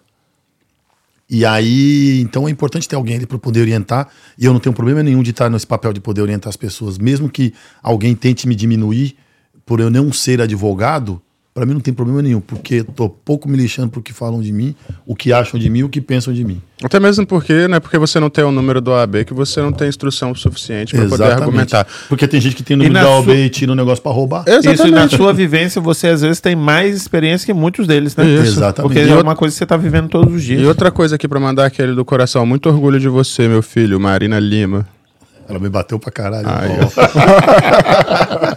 Obrigado, mano. se transformou. Mas tá, aí você falou que eram duas fases, né? Aí depois você pegou uma casa maior, né? Isso, Tava e aí depois a gente pegou a casa maior, fizemos a, a- o, o projeto lá e continuamos com o projeto nesse formato. Em 2017, esse cara, né, que é o, que é o Marcos né, de Moraes, ele pegou, a gente estava conversando, e ele falou, pô, você e o Marcos Lopes precisavam conhecer um lugar de primeiro mundo, né? Eu nunca tinha saído do Brasil. Pô, como assim, primeiro mundo e tal, não sei o quê. E aí a gente vai pensar na Europa. Eu falei, porra, Europa, né, meu? Conhecer Itália, vários países. Eu falei, mano, o euro, tava, na época, tava 4. E aí vai ficar onde? Aí eu lembrei, mano, tem um amigo, Thomas, que inclusive eu tô com o carro dele, eu vim com o carro dele dirigindo até aqui, que ele me emprestou o carro. Estou hoje hospedado na casa dele, até amanhã estou hospedado na casa dele, que é um americano, que aí também seria interessante também fazer um, um podcast com ele. E esse cara, ele, ele trabalha com direitos trabalhistas de imigrantes que estão indocumentados. Ele tem uma fundação aqui trabalha, ele mora em East Boston. E aí esse cara, eu peguei e liguei pra ele e falei assim, Thomas, pô, eu cons- consegui aqui uma passagem e tal pra ir pros Estados Unidos, cara, você poderia me acolher na sua casa? Ele, lógico, toda vez que eu vou no Brasil você me acolhe na sua casa, por que que eu não posso, que você não pode ficar aqui? E aí viemos pra cá. E aí, mano, 30 dias nos Estados Unidos. Primeira viagem. Vocês dois. De nós dois. Deixei a mulher em casa e fui. Aí saí, viemos de lá pra cá, ficamos 30 dias aqui na casa do Thomas. E aí conhecemos várias organizações, várias fundações aqui, né? Então, é uma fundação em Chelsea que trabalha com, com um ex-presidiários, em Chelsea tem uma, Americana? americana. Bem Chelsea ali, quase divisa da cidade após Chelsea, mas é, não, bem, bem na, ponte ali de Chelsea.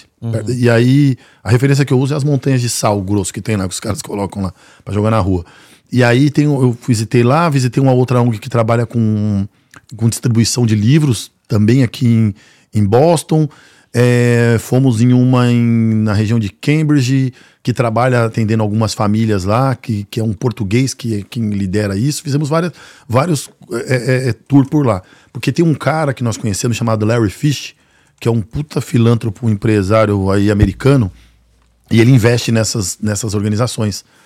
E aí nós viemos com um contato dele, ele falou: primeiro vocês vão conhecer todo o trabalho que eu ajudo aqui. Rodamos, rodamos uma semana rodando, conhecendo esses lugares. Fomos. Aí depois, nós sentamos com esse cara, meu, como fomos falar do projeto, ele olhou pra nós e falou assim: Eu acho que vocês não estão fazendo certo. Pô, cara, como um cara fala um negócio? Sai um puto, que o cara botou a gente pra baixo. Cinco anos já fazendo a parada, o trampo, ele meteu essa. Aí cheguei no Brasil, falei, filha da puta, como que o cara fala um negócio desse, mano? Eu e o Marcos Lopes. E aí ficamos batendo cabeça, batendo cabeça, aí deu um start, mano. Começou a aparecer uma demanda muito grande de famílias que tinham crianças que sofreram abuso, violência sexual. Esse tipo de abuso. E aí, mano, isso no, no passado.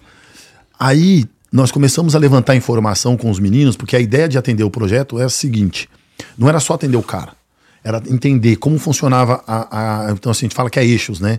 Saúde, educação, habitação, cidadania, trabalho e renda. Então, quando eu ia atender, entrar numa casa, a gente tentava entender esses cinco temas dentro de uma casa. Mas quem que criou esse, esse sistema, esse, esse, esse sistêmico aí? Esse, essa metodologia ela veio do Instituto Urra, Ah, que foi outra organização entendi. que nós aprendemos lá, né? E aí é, nós pegamos esses cinco eixos e falamos, porra, dentro de uma casa você tem tudo isso. Se um tiver, Em desacordo, vai bomba cagar o tudo, resto caga todo. tudo. E aí a gente passou a, a entender isso e também uma das coisas que nós aprendemos nessa outra organização que a gente aplica até hoje, que são conhecimentos que a gente traz até hoje, é é fazer uma árvore genealógica, né? Como se fosse um genograma que a gente fala. Então a gente tentar entender até três gerações dessa família.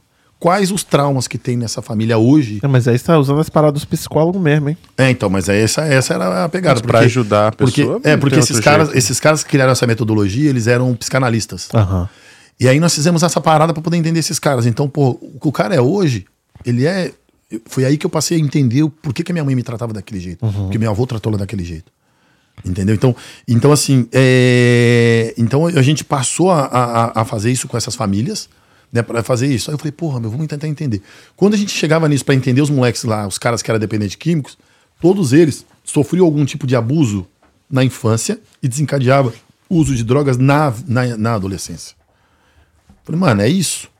O Larry Fish tá certo.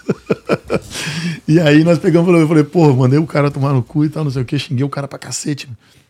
E aí a gente pegou e, e passamos a atender, a partir de 2017, famílias que tenham crianças de 0 a 14 anos em situação de vulnerabilidade. E aí começou a aparecer. Aí já não pegava mais o pessoal mais velho, nada. Isso aí Não, agora- a ideia, a nossa porta de entrada era essa. Aham.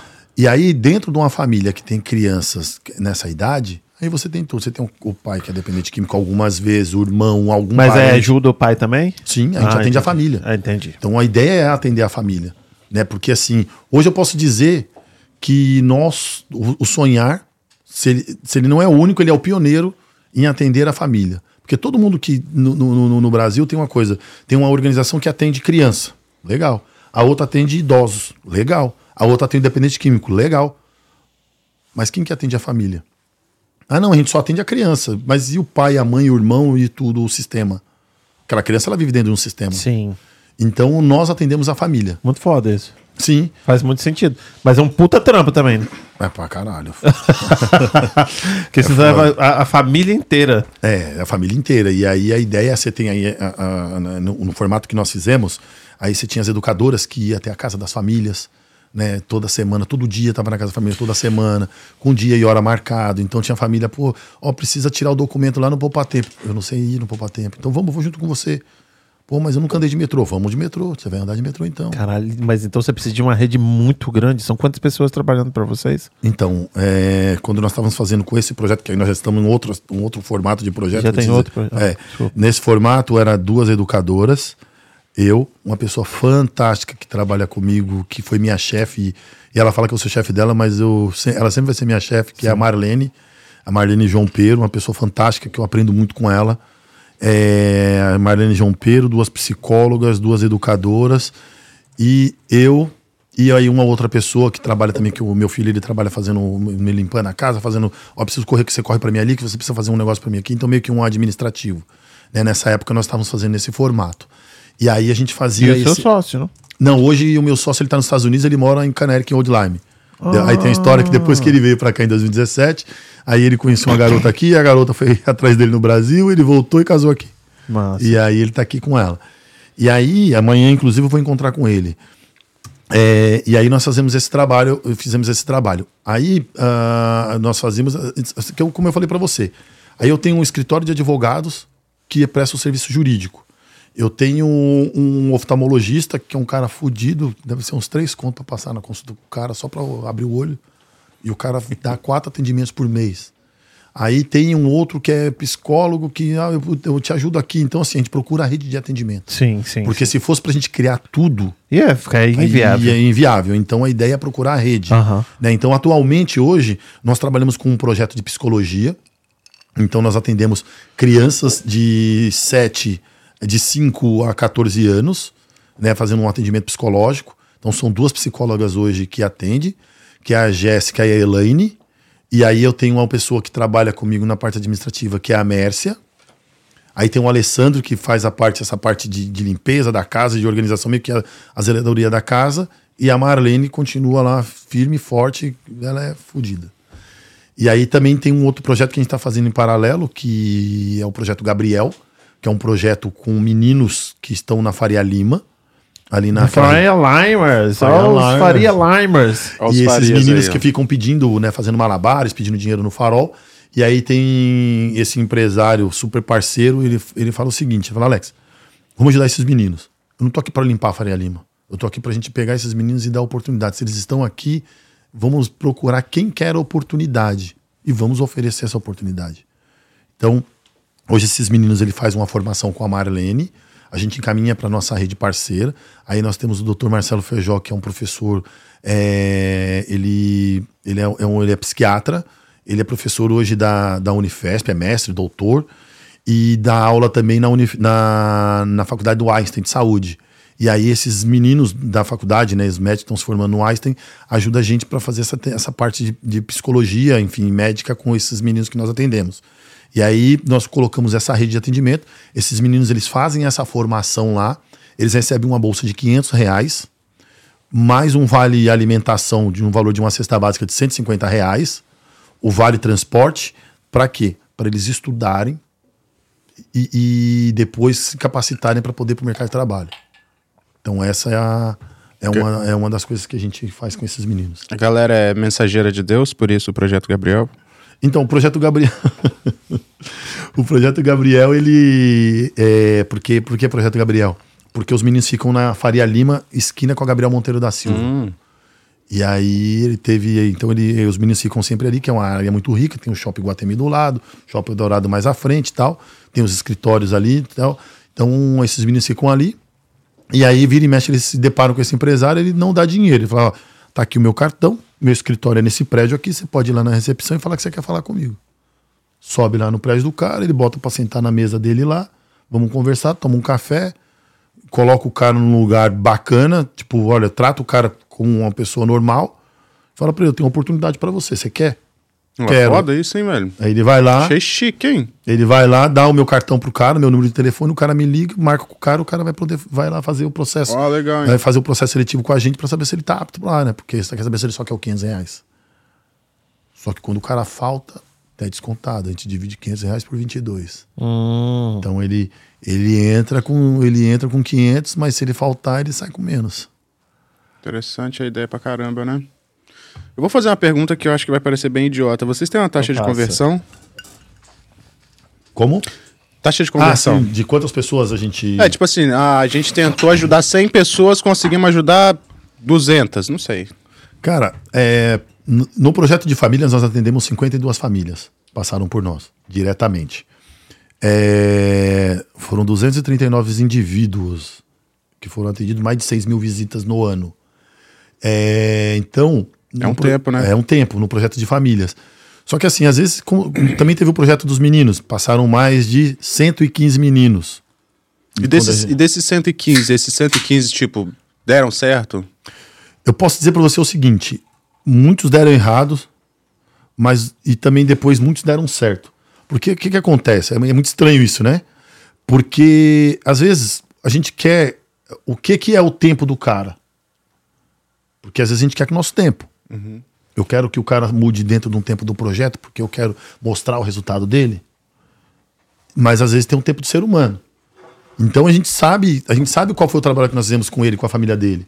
O que que nós explicamos para ele, o que que nós ensinamos para O ele. que, que vocês esperam, imaginam que Isso. vai, né? Você tem uma Pô, perspectiva naquilo, né? Isso, então assim, a gente sabe porque assim, muitos dos meninos assim, a gente sempre deixou claro para os meninos o seguinte: o cara ele quer ser engenheiro, mano. Pô, da hora você quer ser engenheiro. Só que o engenheiro tá aqui, o cara não tem nem ensino médio, o cara não sabe nem ler, mas o cara quer ser engenheiro. Da hora, qual o problema? O problema, o mais importante vai ser o trajeto que ele vai fazer para chegar até aqui. Se ele não for engenheiro, não tem problema. Mas foi tudo o, o, o, o- a trajetória, ali, o né? caminho que ele aprendeu. Então eu acho que esse é o importante, né? Porque às vezes as pessoas falam, ah, mas aí vocês conseguiram mudar muita gente. Eu falei, meu, qual é o tempo da pessoa se recuperar? Quanto tempo você já se recuperou do seu trauma aí de infância? Isso é, isso é importante para todo mundo, na verdade, né? Então é um, é um, é um- Aprender com o caminho, né? Não com o objetivo, que é o final, né? Isso, é, um- é um, é um projeto demorado. Nós tivemos é, alguns resultados. É, outro dia eu encontrei com, com um menino, o menino me deu um abraço, cara. Ele falou assim: pô, eu quero te agradecer tudo que você fez pra minha família.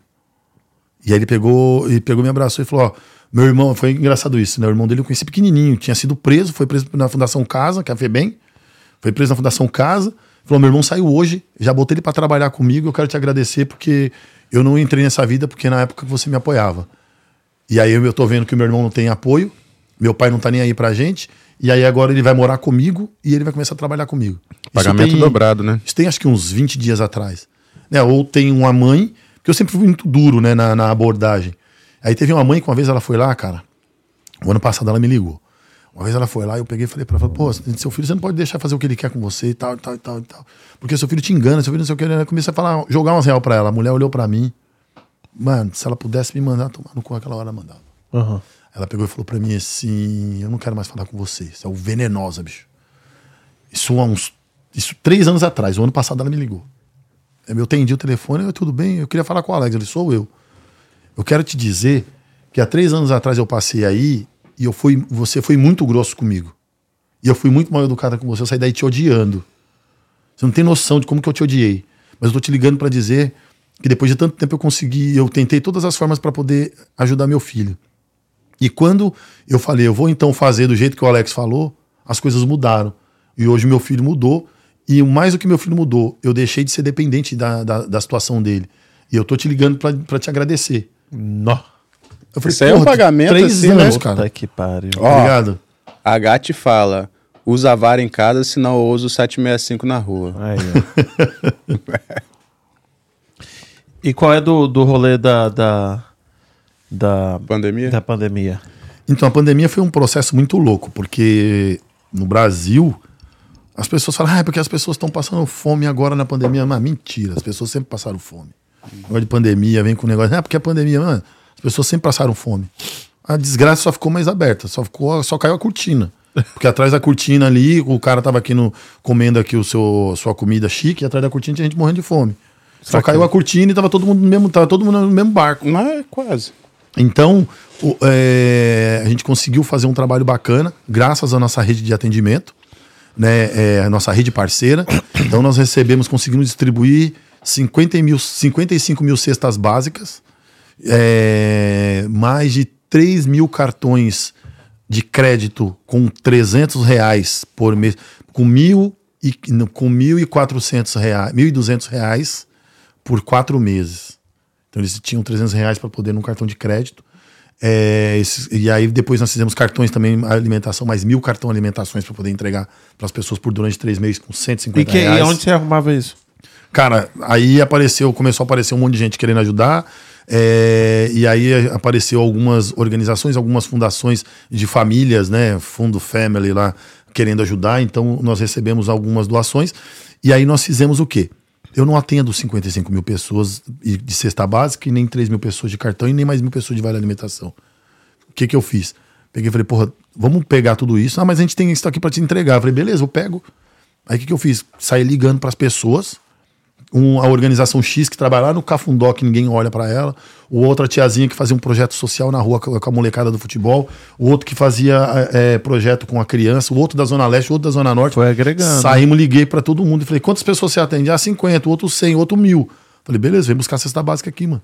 Tem 50 mil cesta você básica. tava, você tava lá distribuindo? Sim. Eu levei o meu colchão e, é, da minha casa e o da minha filha também para a sede do Sonhar. E aí nós ficamos no, no Sonhar, morando no Sonhar. E aí eu lembro de um dia, cara, que a gente descarregou é, 15 mil cesta básica. E aí uma carreta enorme. Hum, Parecia que você ia perder de vista, assim, sabe? Caras da, da- hoje eu vi uma da CVS enorme, eu falei, porra, eu lembrei dela. E aí ela parou na rua, só que ela parou descida. E a gente tinha que pegar a cesta básica e levar. Só que a gente não, não- não- ele não entrou na quadra da escola. A gente ficou uns 200 metros da quadra da Se escola. fodeu. Foi foda, pai. Aí tinha 50 pessoas ajudando. e a gente começou 9 horas da manhã. E aí, quando chegava na ponta da carreta, que a carreta tava virada para baixo, mano, e aí tinha que subir dentro da carreta, descer e ir caminhando. Aí É terminou o a primeira. crossfit da, da cesta Terminou a primeira, terminou a primeira carreta, aí veio a segunda. Você falou, puta Mano do que céu, me lascou. Aí, beleza, fizemos tudo isso. 11 horas da noite a gente terminou. Das 9 da manhã às 11 da noite. Quebrado. Não, o problema não foi o, o, o- o- não foi esse, o problema foi o dia seguinte. Quando eu, eu tava, fui dormir na ONG nesse dia. Tava, foi o primeiro dia que eu dormi lá. Mano, Um dia você conseguiu levantar? Oxe, abri o olho e doía. No. O corpo tudo dolorido. Dorflex. E quando tem caminhão de coisa assim, o frente tá sempre lá, ó. E é participar. E aí a gente é, fizemos isso, fizemos a distribuição de cesta básica. Isso é maneiro pra caramba, ONG. velho. Não sei se você já viu isso acontecer em alguma comunidade, mas isso é maneiro pra caramba, velho. É maneiro pra caramba. A comunidade inteira tá ali, tipo, claro que tem muita gente fazendo bagunça ali, mas a comunidade inteira tá ali naquele negócio, tipo, às vezes. Eu preciso de amarrar aqui. Às vezes, tipo, a pessoa. Muita gente zoa, né? Tipo, ah, vai lá pegar o negócio, mas, tipo, tem a galera que fica, tipo, porra. Que grava o nome do cara, que sabe quem que é, entendeu? E que sabe, tipo, dar respeito pra aquele cara, velho. Sim, a gente distribuiu essas cestas básicas. Depois teve um, uma enchente, conseguiu parcerias lá, foi buscar alguns parceiros, conseguimos colchões, outras coisas também, roupa, enfim, foi bastante coisa. Acho que foi o único momento que as pessoas olharam de fato pro, pro povo pobre e, enfim, acho que as pessoas conseguiram se ajudar ali. Eu queria falar sobre isso, porque quando pedem, né? Ah, teve enchente não sei o que, teve desabamento não sei aonde. Muita gente ajuda. Muita gente que, que chega a um ponto, algumas vezes, né, eu já vi, para de mandar porque a gente não tem onde colocar e isso aqui vai estragar. O rato vai dar, vai dar né, infestação, porque tem muita coisa aqui, ou muita roupa, ou muito disso, ou muito daquilo. Eu acho que o brasileiro é muito solidário. E eu não entendo como isso a, a gente passa tanta dificuldade, você pode me falar melhor, porque se tanta gente ajuda, como a gente não consegue distribuir, como que, que, que essa ajuda não chega, ou se a gente não pede suficiente. Tá entendendo o que eu tô falando? Me dá uma, uma clareza aqui nesse. Então, é, é assim, tem lá a situação, mas ela também são situações muito específicas, né? Nem todo lugar alaga, nem todo lugar tem tragédia. Mas você acha que se a gente não pedisse, não sei. Não, Não, é porque você- eu, eu sei que eu falei casos pontuais, né? Aham. É, alagamento, um deslizamento, tá? Mas no dia a dia, você acha que se a gente fizesse um, um trabalho. eu não- também né, tô tentando reinventar a roda aqui, mas um trabalho para poder pedir, não, não chegariam essas, essas doações? Então, também houve oportunismo também nos momentos. Tá. Muito, né? Porque a gente começou a fazer um controle e conversar com a nossa rede. Então tinha gente que pegava a cesta básica aqui, pegava a cesta básica ali, e no, fim- no mesmo no final do dia a mesma família tinha cinco cesta básicas.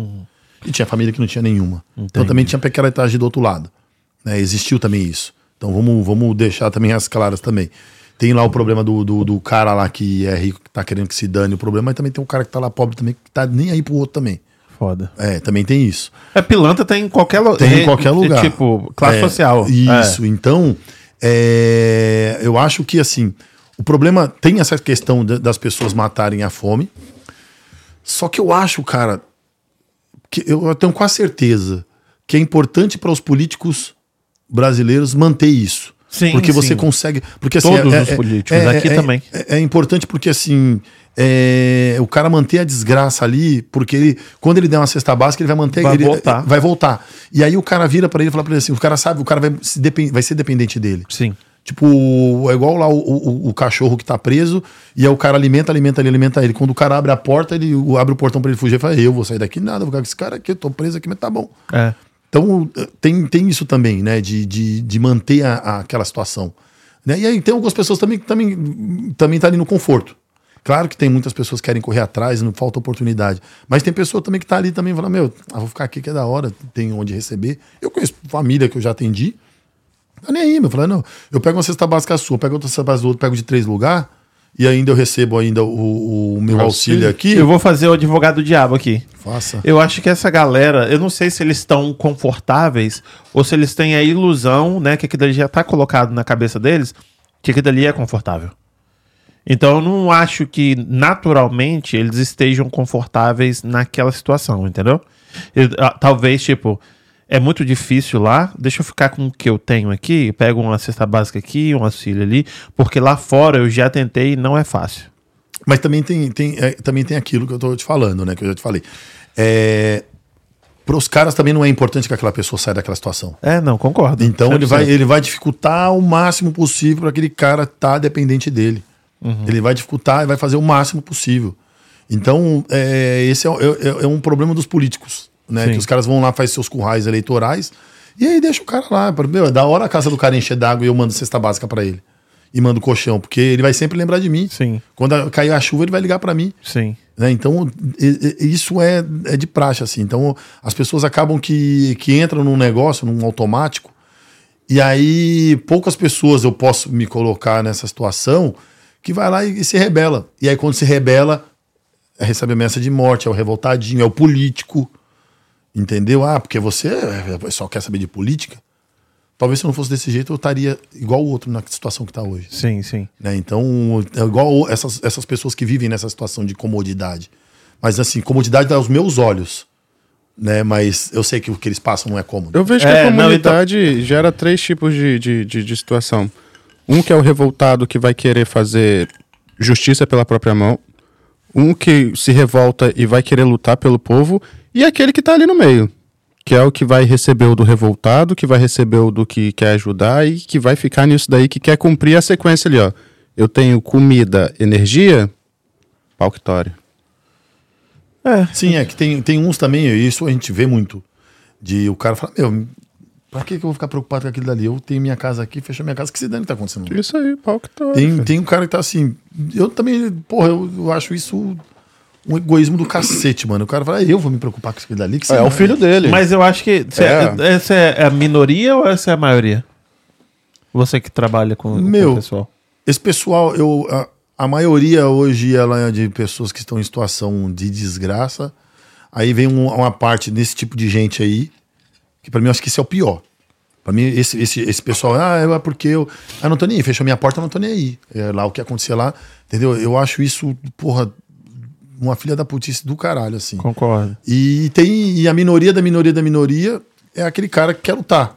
Aí esse cara que quer lutar, ele é olhado para aquele que tá ali no meio, que, que é um cara que, ah, não tô nem aí com o outro, que não tá nem com a vida do outro, em querer ajudar o outro.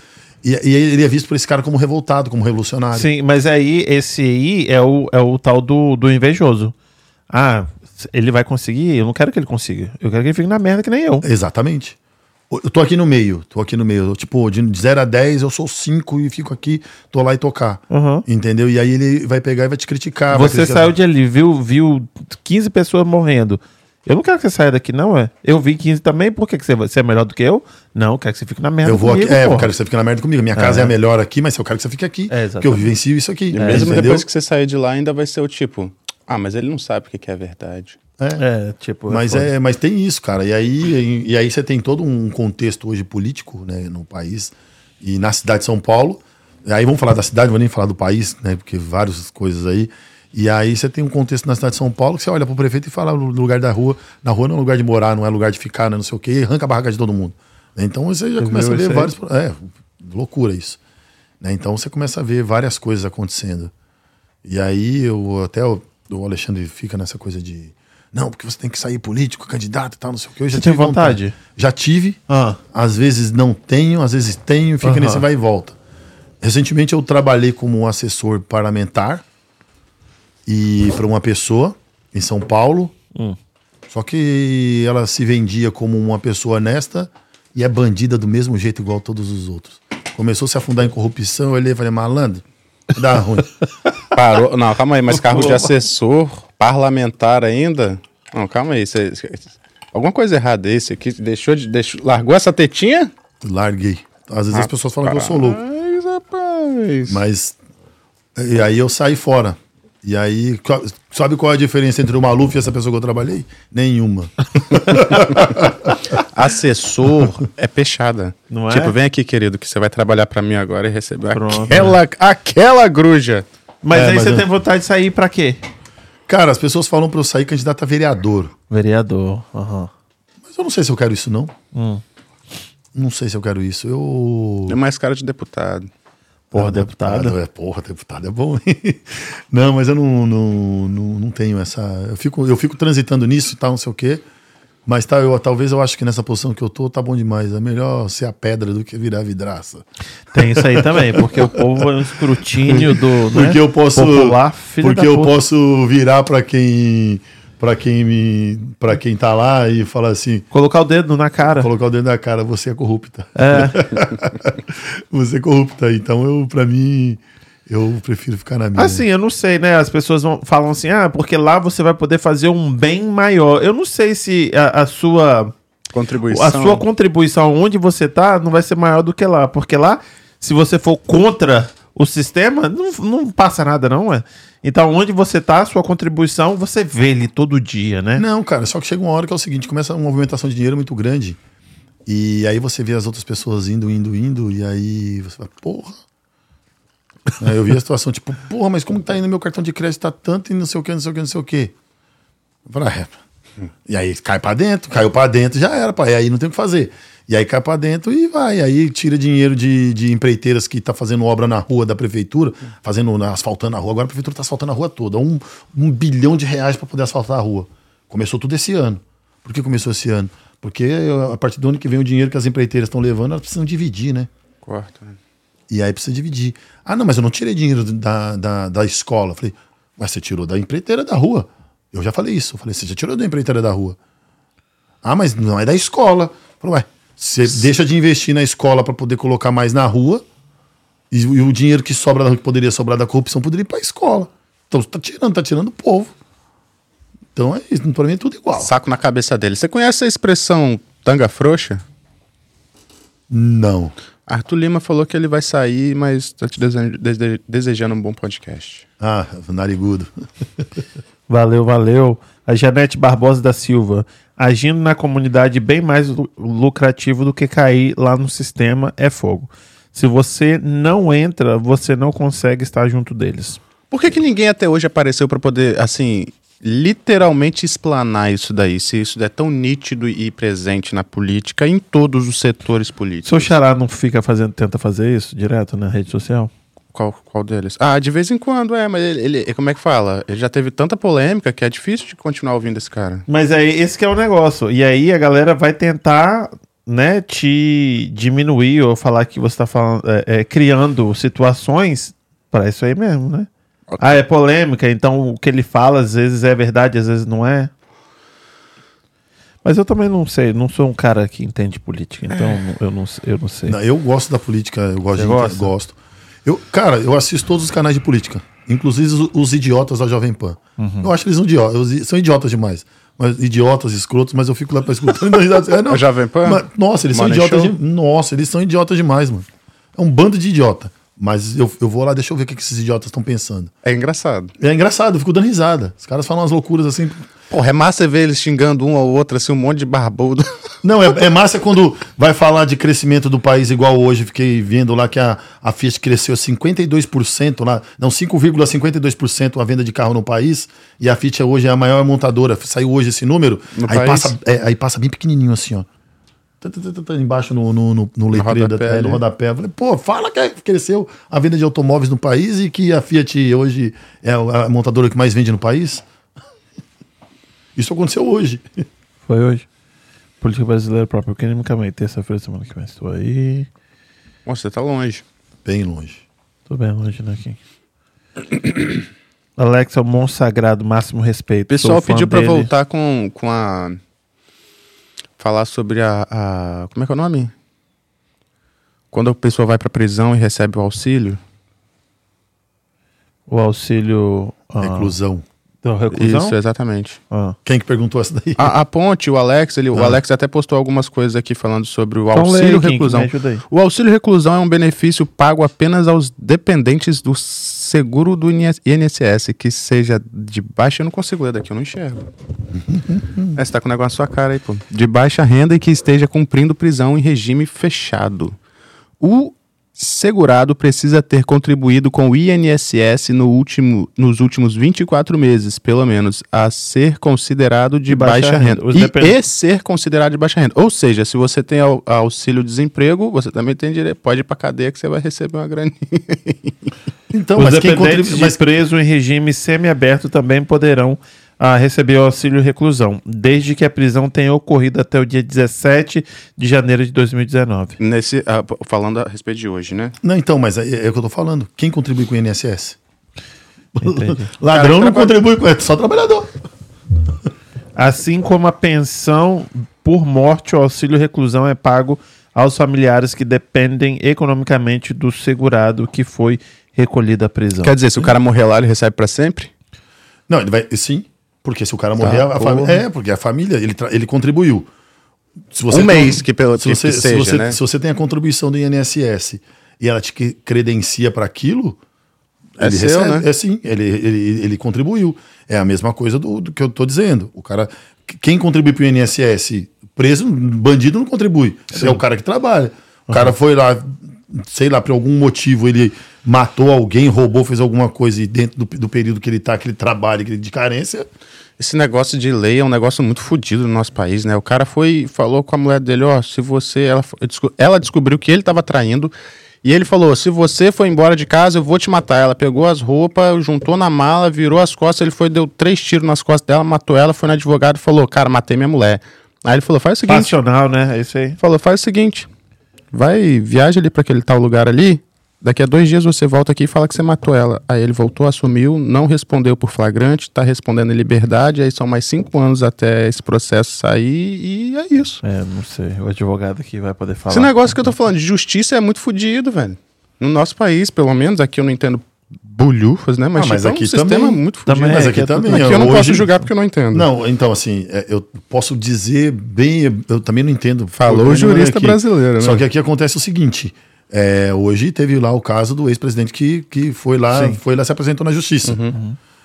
E aí o processo dele para terminar de- demora uma média de cinco anos para terminar o processo dele também. Presidente. É. Avisa o Alex que o Jackson, acho que é Jackson, Jackson. está aqui, senão ele fica magoado comigo. Jackson. Jackson mora no mesmo bairro onde eu morei. Tava falando com ele a hora que eu tava vindo pra cá. É um parceirão esse daí, gente boa. Salve, salve. Aqui, aí você veio aqui, você foi na exposição, no, como é que é? No, Na conferência. Na conferência. Ah, qual que é a sua ideia? Você voltou aqui para poder... Você encontrou com esse ah, Larry, Harry? Fish. Fish. Você voltou? Não, depois eu não, não falei mais com ele. Depois nós não falamos mais. É uma das coisas que pretendo fazer no futuro. É, vim para a conferência, participei da conferência. é, agora, amanhã, eu estou indo para a Canérica para poder é, participar de uma, uma atividade lá para conhecer uma, uma organização que faz um trabalho similar com o que a gente faz aqui, faz lá no Brasil. E a sua ideia é pegar alguma, alguma informação, tipo, aprender alguma coisa? Qual que é o, o rolê? Eu, todo lugar que eu vou, eu tento levar algum tipo de conhecimento.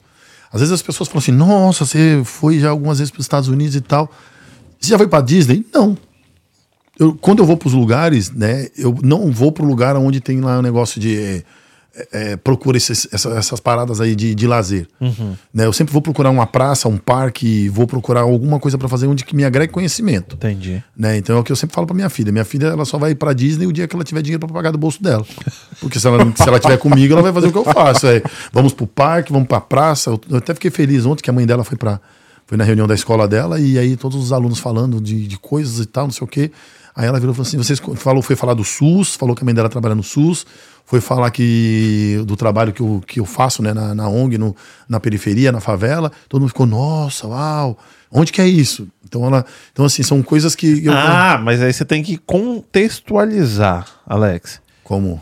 Por que, que o pessoal, por exemplo, você falou que você mora no, num bairro, mas o bairro aonde você mora não é tão bom. Então as pessoas acham que sua filha estuda ali. Ela não estuda, ela não estuda exatamente, ela estuda próximo. Aham. mas é uma escola que você falou que ela conseguiu uma. Isso, Uma minha, bolsa, filha, minha né? filha ela tem uma bolsa de estudo numa escola em São Paulo e ela conseguiu, graças à inteligência dela, porque ela passou por um processo seletivo e depois que ela passou por esse processo seletivo tinha ainda algumas coisas a pagar e eu tenho duas pessoas, né, que, que pagam essa, essa parte, né, essa, esse excedente ficou da bolsa aí, é, 30% que ficou da bolsa para ela estudar. É uma escola muito cara em São Paulo, não é uma escola né, muito de elite, e ela, graças a Deus, ela estuda nessa escola, tem a oportunidade de ter, de ter esse, esse conhecimento né, na, na- nessa escola.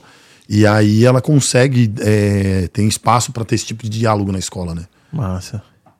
E é uma escola americana, né? Então ela, ela tá numa fluência bem bacana de inglês. Ela tem oito anos de idade, mas fala bem pra cacete, assim, a Sara, minha filha. Vendo só, eu estudei numa, fica, né? estudei numa escola católica e não aprendi a rezar um Pai Nosso. Não é? Piadista ele hoje. Tá? E aí o pai fica todo orgulhoso. né? Ah, Não, mas eu fico porra. orgulhoso da minha filha, você é louco, cara. Minha Lógico. filha, ela é demais. Ela, ela sofreu um processo de preconceito na escola por ser pobre. E aí ela virou e falou assim: Pai, eu não tô aqui pra fazer amizade com ninguém, não. Fica assim, não. Eu fico, como assim, mano? Tal, quebrando o pau e querendo fazer e acontecer. Ela, não, fica assim, não. Foi lá, levantou a cabeça e faz as coisas lá de boa e não tá nem aí. Eu falo pra mim, não se preocupa com ninguém, não. E aí, no sentido de, ah, tipo, não sei. Quem, tão, quem tá perdendo, né? Ela falou assim: ó, quem estão perdendo são eles, que eu sou super legal. Aí, ó, E ela não tá nem cara, aí. Toma, ela não tá nem aí, meu. Ela não tá nem aí. Na lata. E ela fala que ela vai ser dentista. Só que ela tem um senso de justiça muito foda. Não sei se vai ser dentista, não.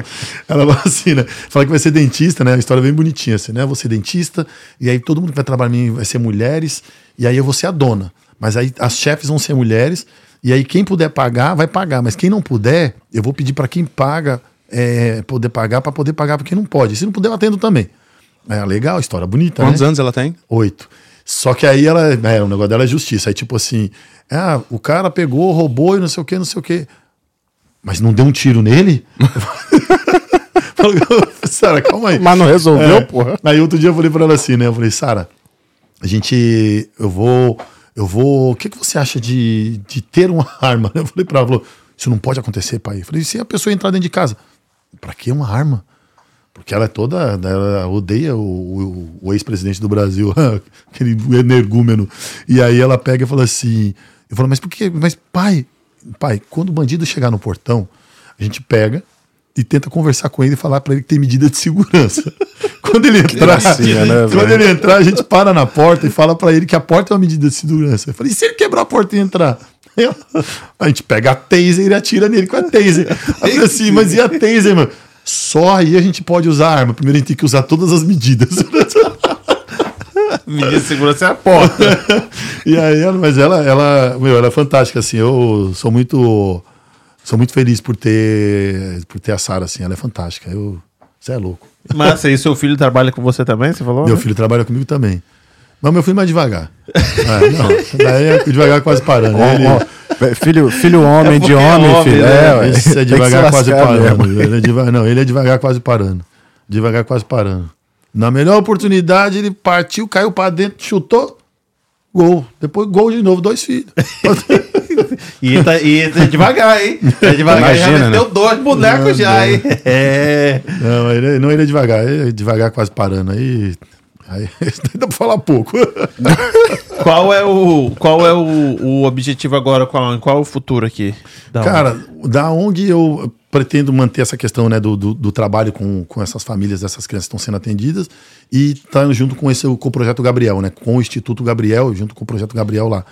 E pensando no sentido de agora recentemente nós fizemos um registro no estado de Massachusetts e a ideia é que a gente faça captação de recursos para poder doar, receber esse dinheiro aqui e mandar para o Brasil. As chupas grandes lá que recebem Isso, dinheiro e todo. aí pegar e dar um chupa para essas grandes que recebem dinheiro todos. A gente sabe que as pessoas ainda buscam essas grandes, mas também dá oportunidade para outras organizações. Porque olha que loucura, cara. A grande, quando ela recebe, ela recebe, ela, ela recebe o dinheiro para poder mandar para vou mandar para sonhar. Aí ela recebe lá 10 mil dólares. Recebeu 10 mil dólares lá, o cara pegou e falou assim: tá, vamos mandar para sonhar. Sabe quando chega para sonhar? 10 mil dólares menos 10, 12%. Eles retêm 10, 12% e manda menos 12% para mim. Aham, Aí eu já perdi. sim. Então, a ideia é que eu entendo que eles têm a taxa de não sei o quê, precisa manter o trabalho aqui, precisa não sei o quê, mas 12% é dinheiro pra cacete. mano. Então, eu acho que é assim, é de ajudar as outras organizações, de se elas quiserem também ter como captar aqui, captam pelo sonhar e eu mando esse dinheiro para eles. Em vez de cobrar esse valor enorme que eles cobram, a gente cobrar um valor que seja justo. 5% não tá bom? 6% não tá ótimo? Tá bom, tá bom, de 5 a 6 tá ótimo. Só que os caras cobram valores eh, assim absurdos. né? Retém o dinheiro, fica com o dinheiro segurando cinco, seis meses, aí eu tô com um recurso aí guardado aí numa organizações aí, tem uma organização que vai fazer dois anos tá lá parado lá, porque estão esperando juntar um valor que eles acham que tem que mandar a parte desse valor. Então, de 10 conto demora 6 meses pra poder chegar pra você? Tipo, menos 12% desses 10 Isso, é, demora um Eles, tempão. por que, que eles seguram 6 meses? Cara, vai fazer dois anos que eu tô, acho que com 5 mil dólares parado numa fundação aqui. Esse dinheiro nunca chegou. E por que, que eles que, que eles falam que tem que segurar? Por quê? Então, eles falaram que tinha que chegar até 10 mil dólares. Por quê? Porque aí é um, um valor mínimo para poder retirar. E aí fica com o dinheiro fazendo volume aqui, né? Fazendo juros e tal, não sei o quê. Aqui no, no- com eles aqui. Aí tem uma grana lá. Já Ah, mas mandei- até chegar a 10 mil dólares, 5 mil, filho, pra dobrar o patrimônio vai demorar anos. Então aí tá lá. aí tá lá. Mas em compensação para as outras organizações grandonas lá no Brasil, lá que, que fica passando na televisão, fazendo umas médias lá e tal, não sei o quê, os caras pegam rapidão, libera. Cheio de dinheiro pros caras. Aí pros pequenininhos que tá lá na ponta lá, igual a Janete tá aqui, faz um belo trabalho no, no Sapé ali na- no Rio Pequeno. É a mesma coisa, os caras tá lá, tá lá fazendo bagulho mal veneno. Aí eu ajudei eles a fazer o documento deles, fizeram pra mim, eu também tô fazendo pra eles. E aí é o seguinte, a gente se ajudando. Se os pequenos não se ajudarem, estamos fodidos. Porque os grandes só quer engolir, só quer usar a gente. E não tem uma, uma, uma, uma reunião, uma conferência aí, não, das ONGs, não? Não, não tem, cara. Quem faz, quem faz as conferências, as reuniões são as próprias ONGs. E aí você não vai, e aí os grandes não vão lá, não? Não, tem mas ele não, mas eles, não, mas é o grande que faz para os seus subordinados, seus subalternos embaixo, seus colonizados, né? Porque é, porque para mim essas ONGs grandes aí viraram grandes colonizadores de- das pequenas organizações. Mas a mim não vai colonizar não, eu quero que esse dane. Tá puto. Não, eu tô puto, mano. Tô puto, que é o seguinte, os caras são picareta do cacete, mano.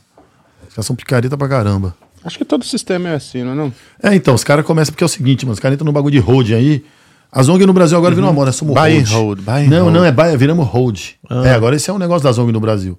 Nós somos hold, que agora trabalhamos em empreendedorismo, nós somos hold. A gente segura o dinheiro pra assim? gerar, pra gerar juros sobre juros.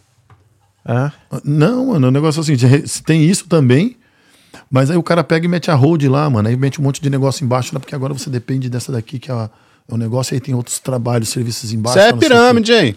é, é bem isso Que aí. complicado, né, velho?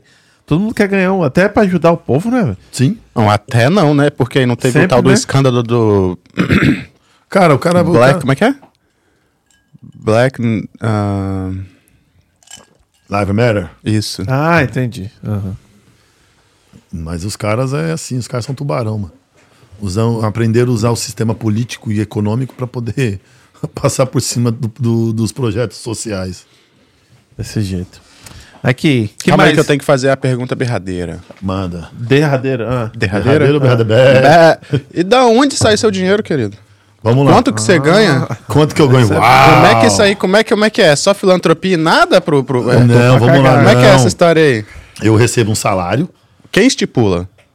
Então, o salário a gente procura de acordo com o mercado. A gente procura o que as organizações na região fazem, é, é, pagam. E aí a gente vai à procura pelo, pelo, pelo aqueles, aplica, aqueles sites de que tenha a de, de trabalho O lá. valor, né, de- Isso, de então a gente tá procura o fazer range, isso. Então né? eu recebo um salário. Todas as pessoas que trabalham no Sonhar hoje recebem um salário. Ninguém trabalha de graça, não tem voluntário. Porque voluntário é foda. O cara chega lá, não, pô, não, que bonitinho, vou pegar e vou ajudar. E começa Daqui a a ajudar. pouco. Aí daqui a pouco o cara fala, ah, então, porque apareceu um intercâmbio, eu vou ficar seis meses fora. Eu falei, fudeu. Eu tava contando Aí com o cara até o cara agora. né? criou, o cara criou um vínculo com você. Existe carteira? Como assim? Ah, assinar carteira? Não, Sim. não, gente, pela- não. Aham. Tem, existe assinar carteira, mas nós não fazemos carteira assinada. Por quê? Se eu for fazer carteira, eu faço por MEI, por nota fiscal. Porque se eu fizer de carteira assinada, que seria o bacana pra cacete, o imposto, meu, muito. Isso que eu ia falar, tipo, vai quebrar demais. Aí é. quebra, aí não dá. Então a gente faz por, por MEI, por carteira assinada, contrato, e aí a gente paga. Todo mundo- Microempreendedor individual. Isso, né? exatamente. Olha só. É isso aí. E aí eles, e a gente faz isso. Então, como eu tava falando pra você da questão do contador, né? O Leonídio aí, que é o meu primo que ele é Uhum. contador, ele é um bom, ele é um bom contador. Inclusive, ele faz a- ele é contador do sonhar. Então ele é um bom Ele contador. não é aquele que cobra 5 mil Não, não, não, não, Tem uns caras que, que metem a faca, pega, chegando uns caras. Ah, porque eu queria me, me organizar e fazer. Não, sim, tem que fazer o, o estatuto. O estatuto é difícil, hein, meu? Aí o cara vai lá e já enrola. Uhum. Ah, então agora eu preciso fazer a ata. E aí eu preciso digitar tudo isso daqui. Não, agora eu preciso de não sei o quê. Cara começa a fazer um monte de coisa. Agora precisa registrar. Agora não, não, não. E os caras cobram por folha. E aí o cara mete a faca. Aí o cara vai, acha que faz um negócio. Aí eu pego e falo, não, daqui que eu faço. Eu faço no meu tempo, é um pouco demorado, mas eu faço. Porque eu tô fazendo outras coisas, não tô me dedicando só para aquilo. Sim. E eu acabo que eu faço de graça, mano. Porque tem uns contadores que atravessam. O que, que assim, seria né? justo por isso daí? Cara, eu acho Vamos que assim. jogar assim, né? Não precisa de ser. Boa, Ó, boa. tirando as despesas, sei lá, o cara cobrar uns, uns 700 reais, 800 reais. Ah, ok. Eu acho que tá bom, porque ele para lá num tempo. Porque na realidade, mano, vou falar pra você, se ele tiver um estatuto bem atualizadinho, É Copa É MBA. copiar, lá, colar e e assina, né? é, filho, então é, os caras começam nessas. E pra histórias, ser né? uma ONG tem que ter um estatuto. Sim, aí pra você uma ONG você tem que ter um estatuto, você tem que ter um- uma ata, tudo certinho, né? Porque é, você precisa ter algum, de repente eu vou precisar de algum registro, alguma coisa, fazer alguma prestação de contas, vou fazer algum, pedir algum dinheiro pra alguém. Cara, você pode me dar a sua ata pra ver que tá legal Quem e tal. fiscaliza isso? Cara, não existe uma fiscalização. O governo não fiscaliza isso? Não. O governo não fiscaliza isso, mas você você pode, a- a- as pessoas que doam, que faz, você pode pegar e apresentar, tá aqui a prestação de contas, balanço e tal, não sei o que, isso é aberto. Então, muitas organizações têm no site. Tem, tem no site, tá, não sei o que. E aí também tá lá, eu tenho todos as, as- a- os balanços do, do Sonhar, desde o início tá lá, eu tenho tudo guardadinho, tudo em arquivo, tudo num no, no, no, no armário lá. Qualquer pessoa que chegar lá e pedir, falar, eu quero ver, tá lá, pode pegar e ver. ONG não tem sindicato, né? Não, não tem. Tem, tem, existe. Tem o Existe? sindicato das É, ONGs? Existe. Toma.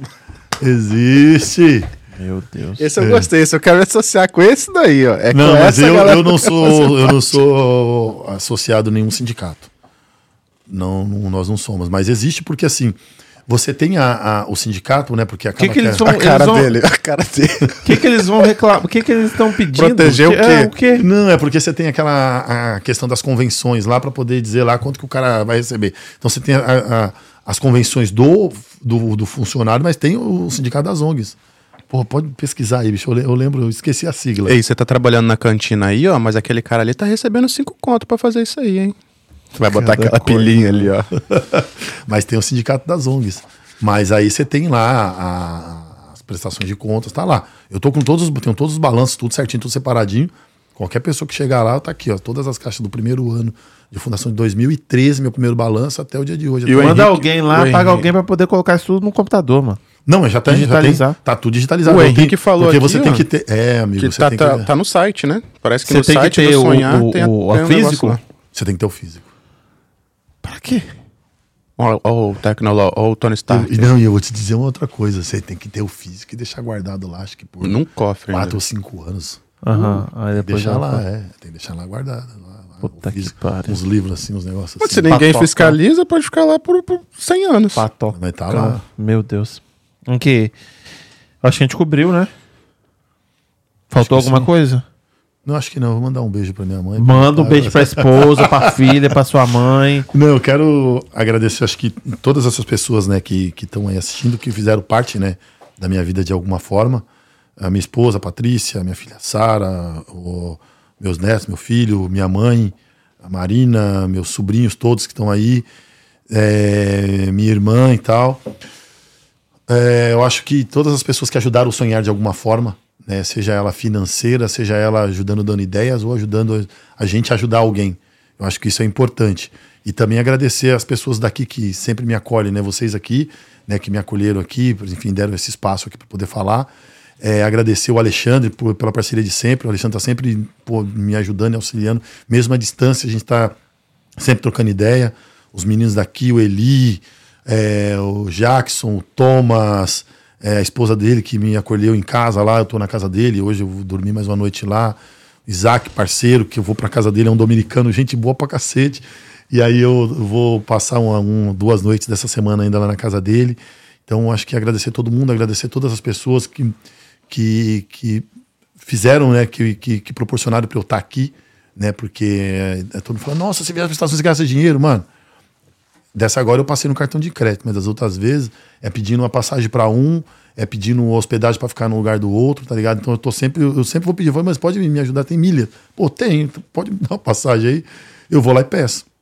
Né, eu peço para as pessoas, então, é, todas essas pessoas que, que me ajudaram, assim, acho que foram pessoas fundamentais na história do, do- do- da minha história particular e também na história do Instituto. Acho que eu sou muito grato né, a, a todas essas pessoas, assim, das coisas que eu vivenciei. Eu vivenciei coisas ruins, mas eu vivenciei e vivo muitas coisas boas na minha vida. Eu acho que todas as pessoas que eu citei são pessoas importantes na minha vida, assim, né? O Marcos, que, que tá aqui hoje, né, que ajudou a fundar o Instituto, ficou com a gente lá por cinco anos, hoje ele está vivendo aqui, enfim, a família dele está lá. Mas eu acho que todas essas pessoas são pessoas muito importantes passaram na minha vida e eu acho que, eu acho, né, eu tenho certeza que eu, que assim, que tudo que aconteceu na minha vida, né, essa mudança toda que teve na minha vida, essas pessoas me ajudaram e fazem parte de alguma forma. Então eu quero agradecer muito, assim e agradecer vocês aí pela oportunidade.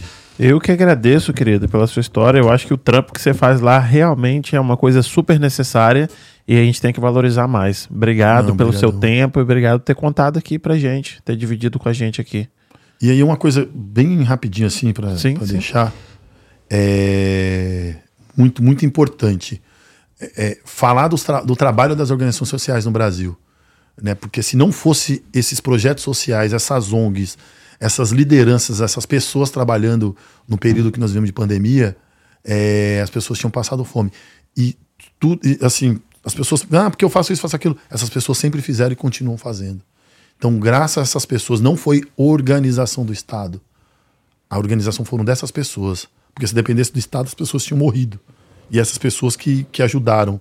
Né? Então é importante dar sempre voz para essas pessoas. Eu faço parte de um coletivo de organização, de organização lá em São Paulo e a gente sempre conversa né, com essas pessoas do trabalho, né, que é importante fazer um trabalho é, é, coletivo, um trabalho em rede, né, e, e, é muito importante lembrar dessas organizações pequenas que estão tá lá no Rio Pequeno, na favela do Sapé, no Jardim Ângela, no Jardim Capela, Horizonte Azul, lá em Interlagos, né, o, o, o Kleber, o Clever, o, Cle, o Clésio, olha só, o Clésio, a Carol da Bem Comum, né, o Reginaldo Lima lá no Complexo do Alemão, no Rio de Janeiro, é, o pessoal lá do Rio Pequeno, o Juvencio em Osasco, então são várias pessoas, a Regina, né, e os Churras da Santos Mártires no Jardim Ângela, que são fantásticos. Então acho que essas pessoas que são poucas pessoas, né, que eu citei aqui, mas tem muitas outras pessoas que fazem um trabalho fantástico.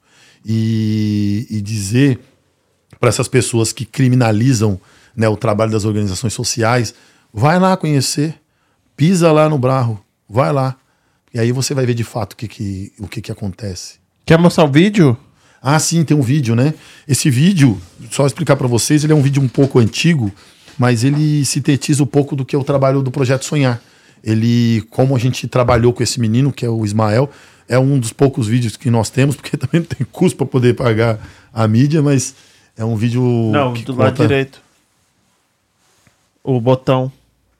Tem um botão aqui, você tá falando? É, o botão lá em cima, lá, input. Ah, ok. Três. Que tela, hein, meu? Eu clico no link ou. Clica no link. No vídeo. Isso, no link, eu acho. Abre tudo, né? Peraí. Picture, picture.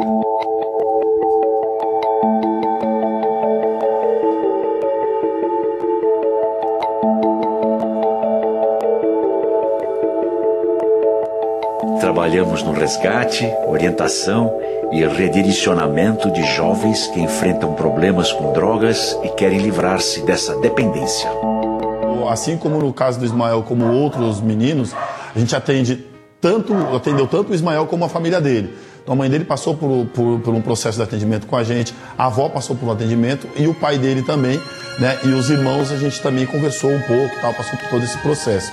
É, fora esse, todo esse atendimento é, psicobiosocial, é, a gente também trabalha muito essa questão da rede. Né, que para nós é muito importante trabalhar com, com outras instituições para poder é, ajudar no desenvolvimento né, dessas pessoas. E, então é importante para a gente estar em parceria sempre com a escola, com o núcleo socioeducativo, com o posto de saúde, é, com os serviços da prefeitura, né, com os serviços do Estado e para que a gente possa é, juntos né, somar esforços para poder é, ter bom resultado né, no, no, desenvolvimento dessas pessoas. É esse que é o objetivo do Projeto Sonhar. Então, o nosso desafio é fazê-los acreditar novamente. né, Quem na superação, nas Ela, foi- ela é uma possibilidades professora, diretora de escola. que eles são capazes. Acho que esse é o nosso grande desafio. É, eu cheguei sem, sem, sem saber ler. Aqui eu tava aprendendo a ler, escrever. Ele só pensava em, em falar, eu quero a última, mãe, é só a última, compra e batia para todos os lados. né? Batia na gente, batia no, no carro, quebrava as coisas. Daí eu pedi pro meu esposo parar no carro e falei, compre uma corrente e dois cadeados. Israel vinha aí com uma, uma- uma série de, de questões que a gente ia tentar resolver junto com o projeto Sonhar, e principalmente a educação. Menino super inteligente, mas por falta de oportunidade não sabia ler e escrever. Mas imediatamente se mostrou né, eh, disponível e com muito interesse para isso. Foi colocado no nosso, nosso módulo de alfabetização se saiu muito bem, logo pegou aí habilidade pra, da, da leitura e da escrita, o que deixou a professora extremamente contente. E o nosso trabalho com o Ismael ele foi montado na questão da convivência. O que a gente percebeu muito nele é que faltava a parte de se relacionar com as pessoas, desenvolver esse respeito, esse carinho, né? a atenção. Então a gente começou com coisas muito básicas. Bom dia, boa tarde, vamos almoçar, com licença, por favor. E aí a partir disso daí ele foi se relacionando com os outros jovens, desenvolvendo características próprias, personalidade muito forte. Ah, eu poderia falar que para nunca desistir dos seus filhos. Nunca. É lutar até o fim, que tem solução. E mas correr atrás, ter muita fé que dá certo, que muda de vida. Só ter fé. Que assim como eu, nunca perdi as esperanças de ver ele bem do jeito que está agora. Que a gente deseja que você seja muito, muito feliz, porque você realmente conseguiu trazer para todos nós essa coisa de acreditar em superação. Você sabe disso, não sabe?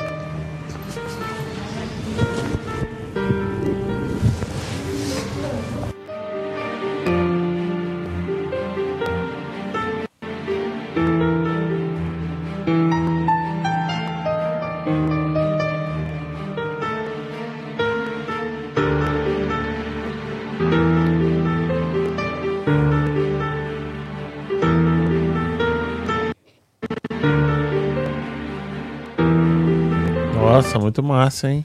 É, esse vídeo foi produzido pelo é, Ricardo Espósito, parceirão, gente boa. É um produtor lá de São Paulo, ele deu esse apoio pra gente. Ficou massa. Quanto tempo atrás? Esse daí tem uns quatro anos atrás. E o que que deu desse menino aí? Esse menino tá no interior de São Paulo, tava trabalhando na fazenda com a mãe lá e tal. O Ismael tava pra lá, é, em Tapetininga. E aí já tem um tempo que eu não falo com, com a família. Por um segundo eu achei que fosse o Thiago Valentim. Quem é Thiago? Tiago Valentim, o Tiago Valentim é o do que tá falando aqui no. Ah, tá. Não falou que foi um, foi um menino também que o projeto Ah, conseguiu? Tiago Bianchi. Foi o Bianchi ou o Não, Valentim que Thiago. falou que é o do Bianchi. grupo, o do que você falou que tem um grupo de pagode, Não, eu falei dos dois Thiagos. O Thiago é do grupo, o Valentim é do grupo de pagode, que é um. E o novo sonho, Bianchi é o- E o Bianchi é o que mora hoje em Ilha Bela e comprou um apartamento. Ah, então, é o Bianchi, isso daí. Isso, né? A história é bem, bem parecida. Entendi. Bem parecida mesmo. E quando nós chegamos na casa dele, ele tava acorrentado daquele jeito mesmo, viu? Aquilo é verdade. Eu tenho a corrente até hoje. Que loucura. Droga? né? É. Droga. Droga, e eu tenho a corrente até hoje. Foi engraçado porque eu Fala perto do fui- microfone. Passei, saí, fui buscar ele de São Paulo, saiu eu e o Marcos Lopes, uma chuva danada. Demoramos quatro horas pra chegar na casa dele. Chegamos na casa dele e tava amarrado. Aí conversamos, conversamos. Bravo ele? É, tava muito louco, né, mano? E aí, tá- Personalidade forte. e aí nós pegamos, colocamos ele no carro junto com a mãe e falou: ó, não tira a corrente, porque se esse menino der doido, a gente parar o carro, esse menino sair correndo na estrada, a gente não pega. Aham. Esse moleque pula aí atropelado. Vambora assim. Chega em São Paulo, a gente tira a corrente. Cheguei em São Paulo, tal, 5 horas da manhã. Ah, arrumamos aqui, ó, o lugar pra dormir aqui. O banheiro é ali. Falava igual homem Aí com falou você, assim: não? agora vai pegar e fazer o seguinte. É, agora abre o cadeado da corrente, agora pode soltar ele. Ela falou assim: esqueci a chave em casa.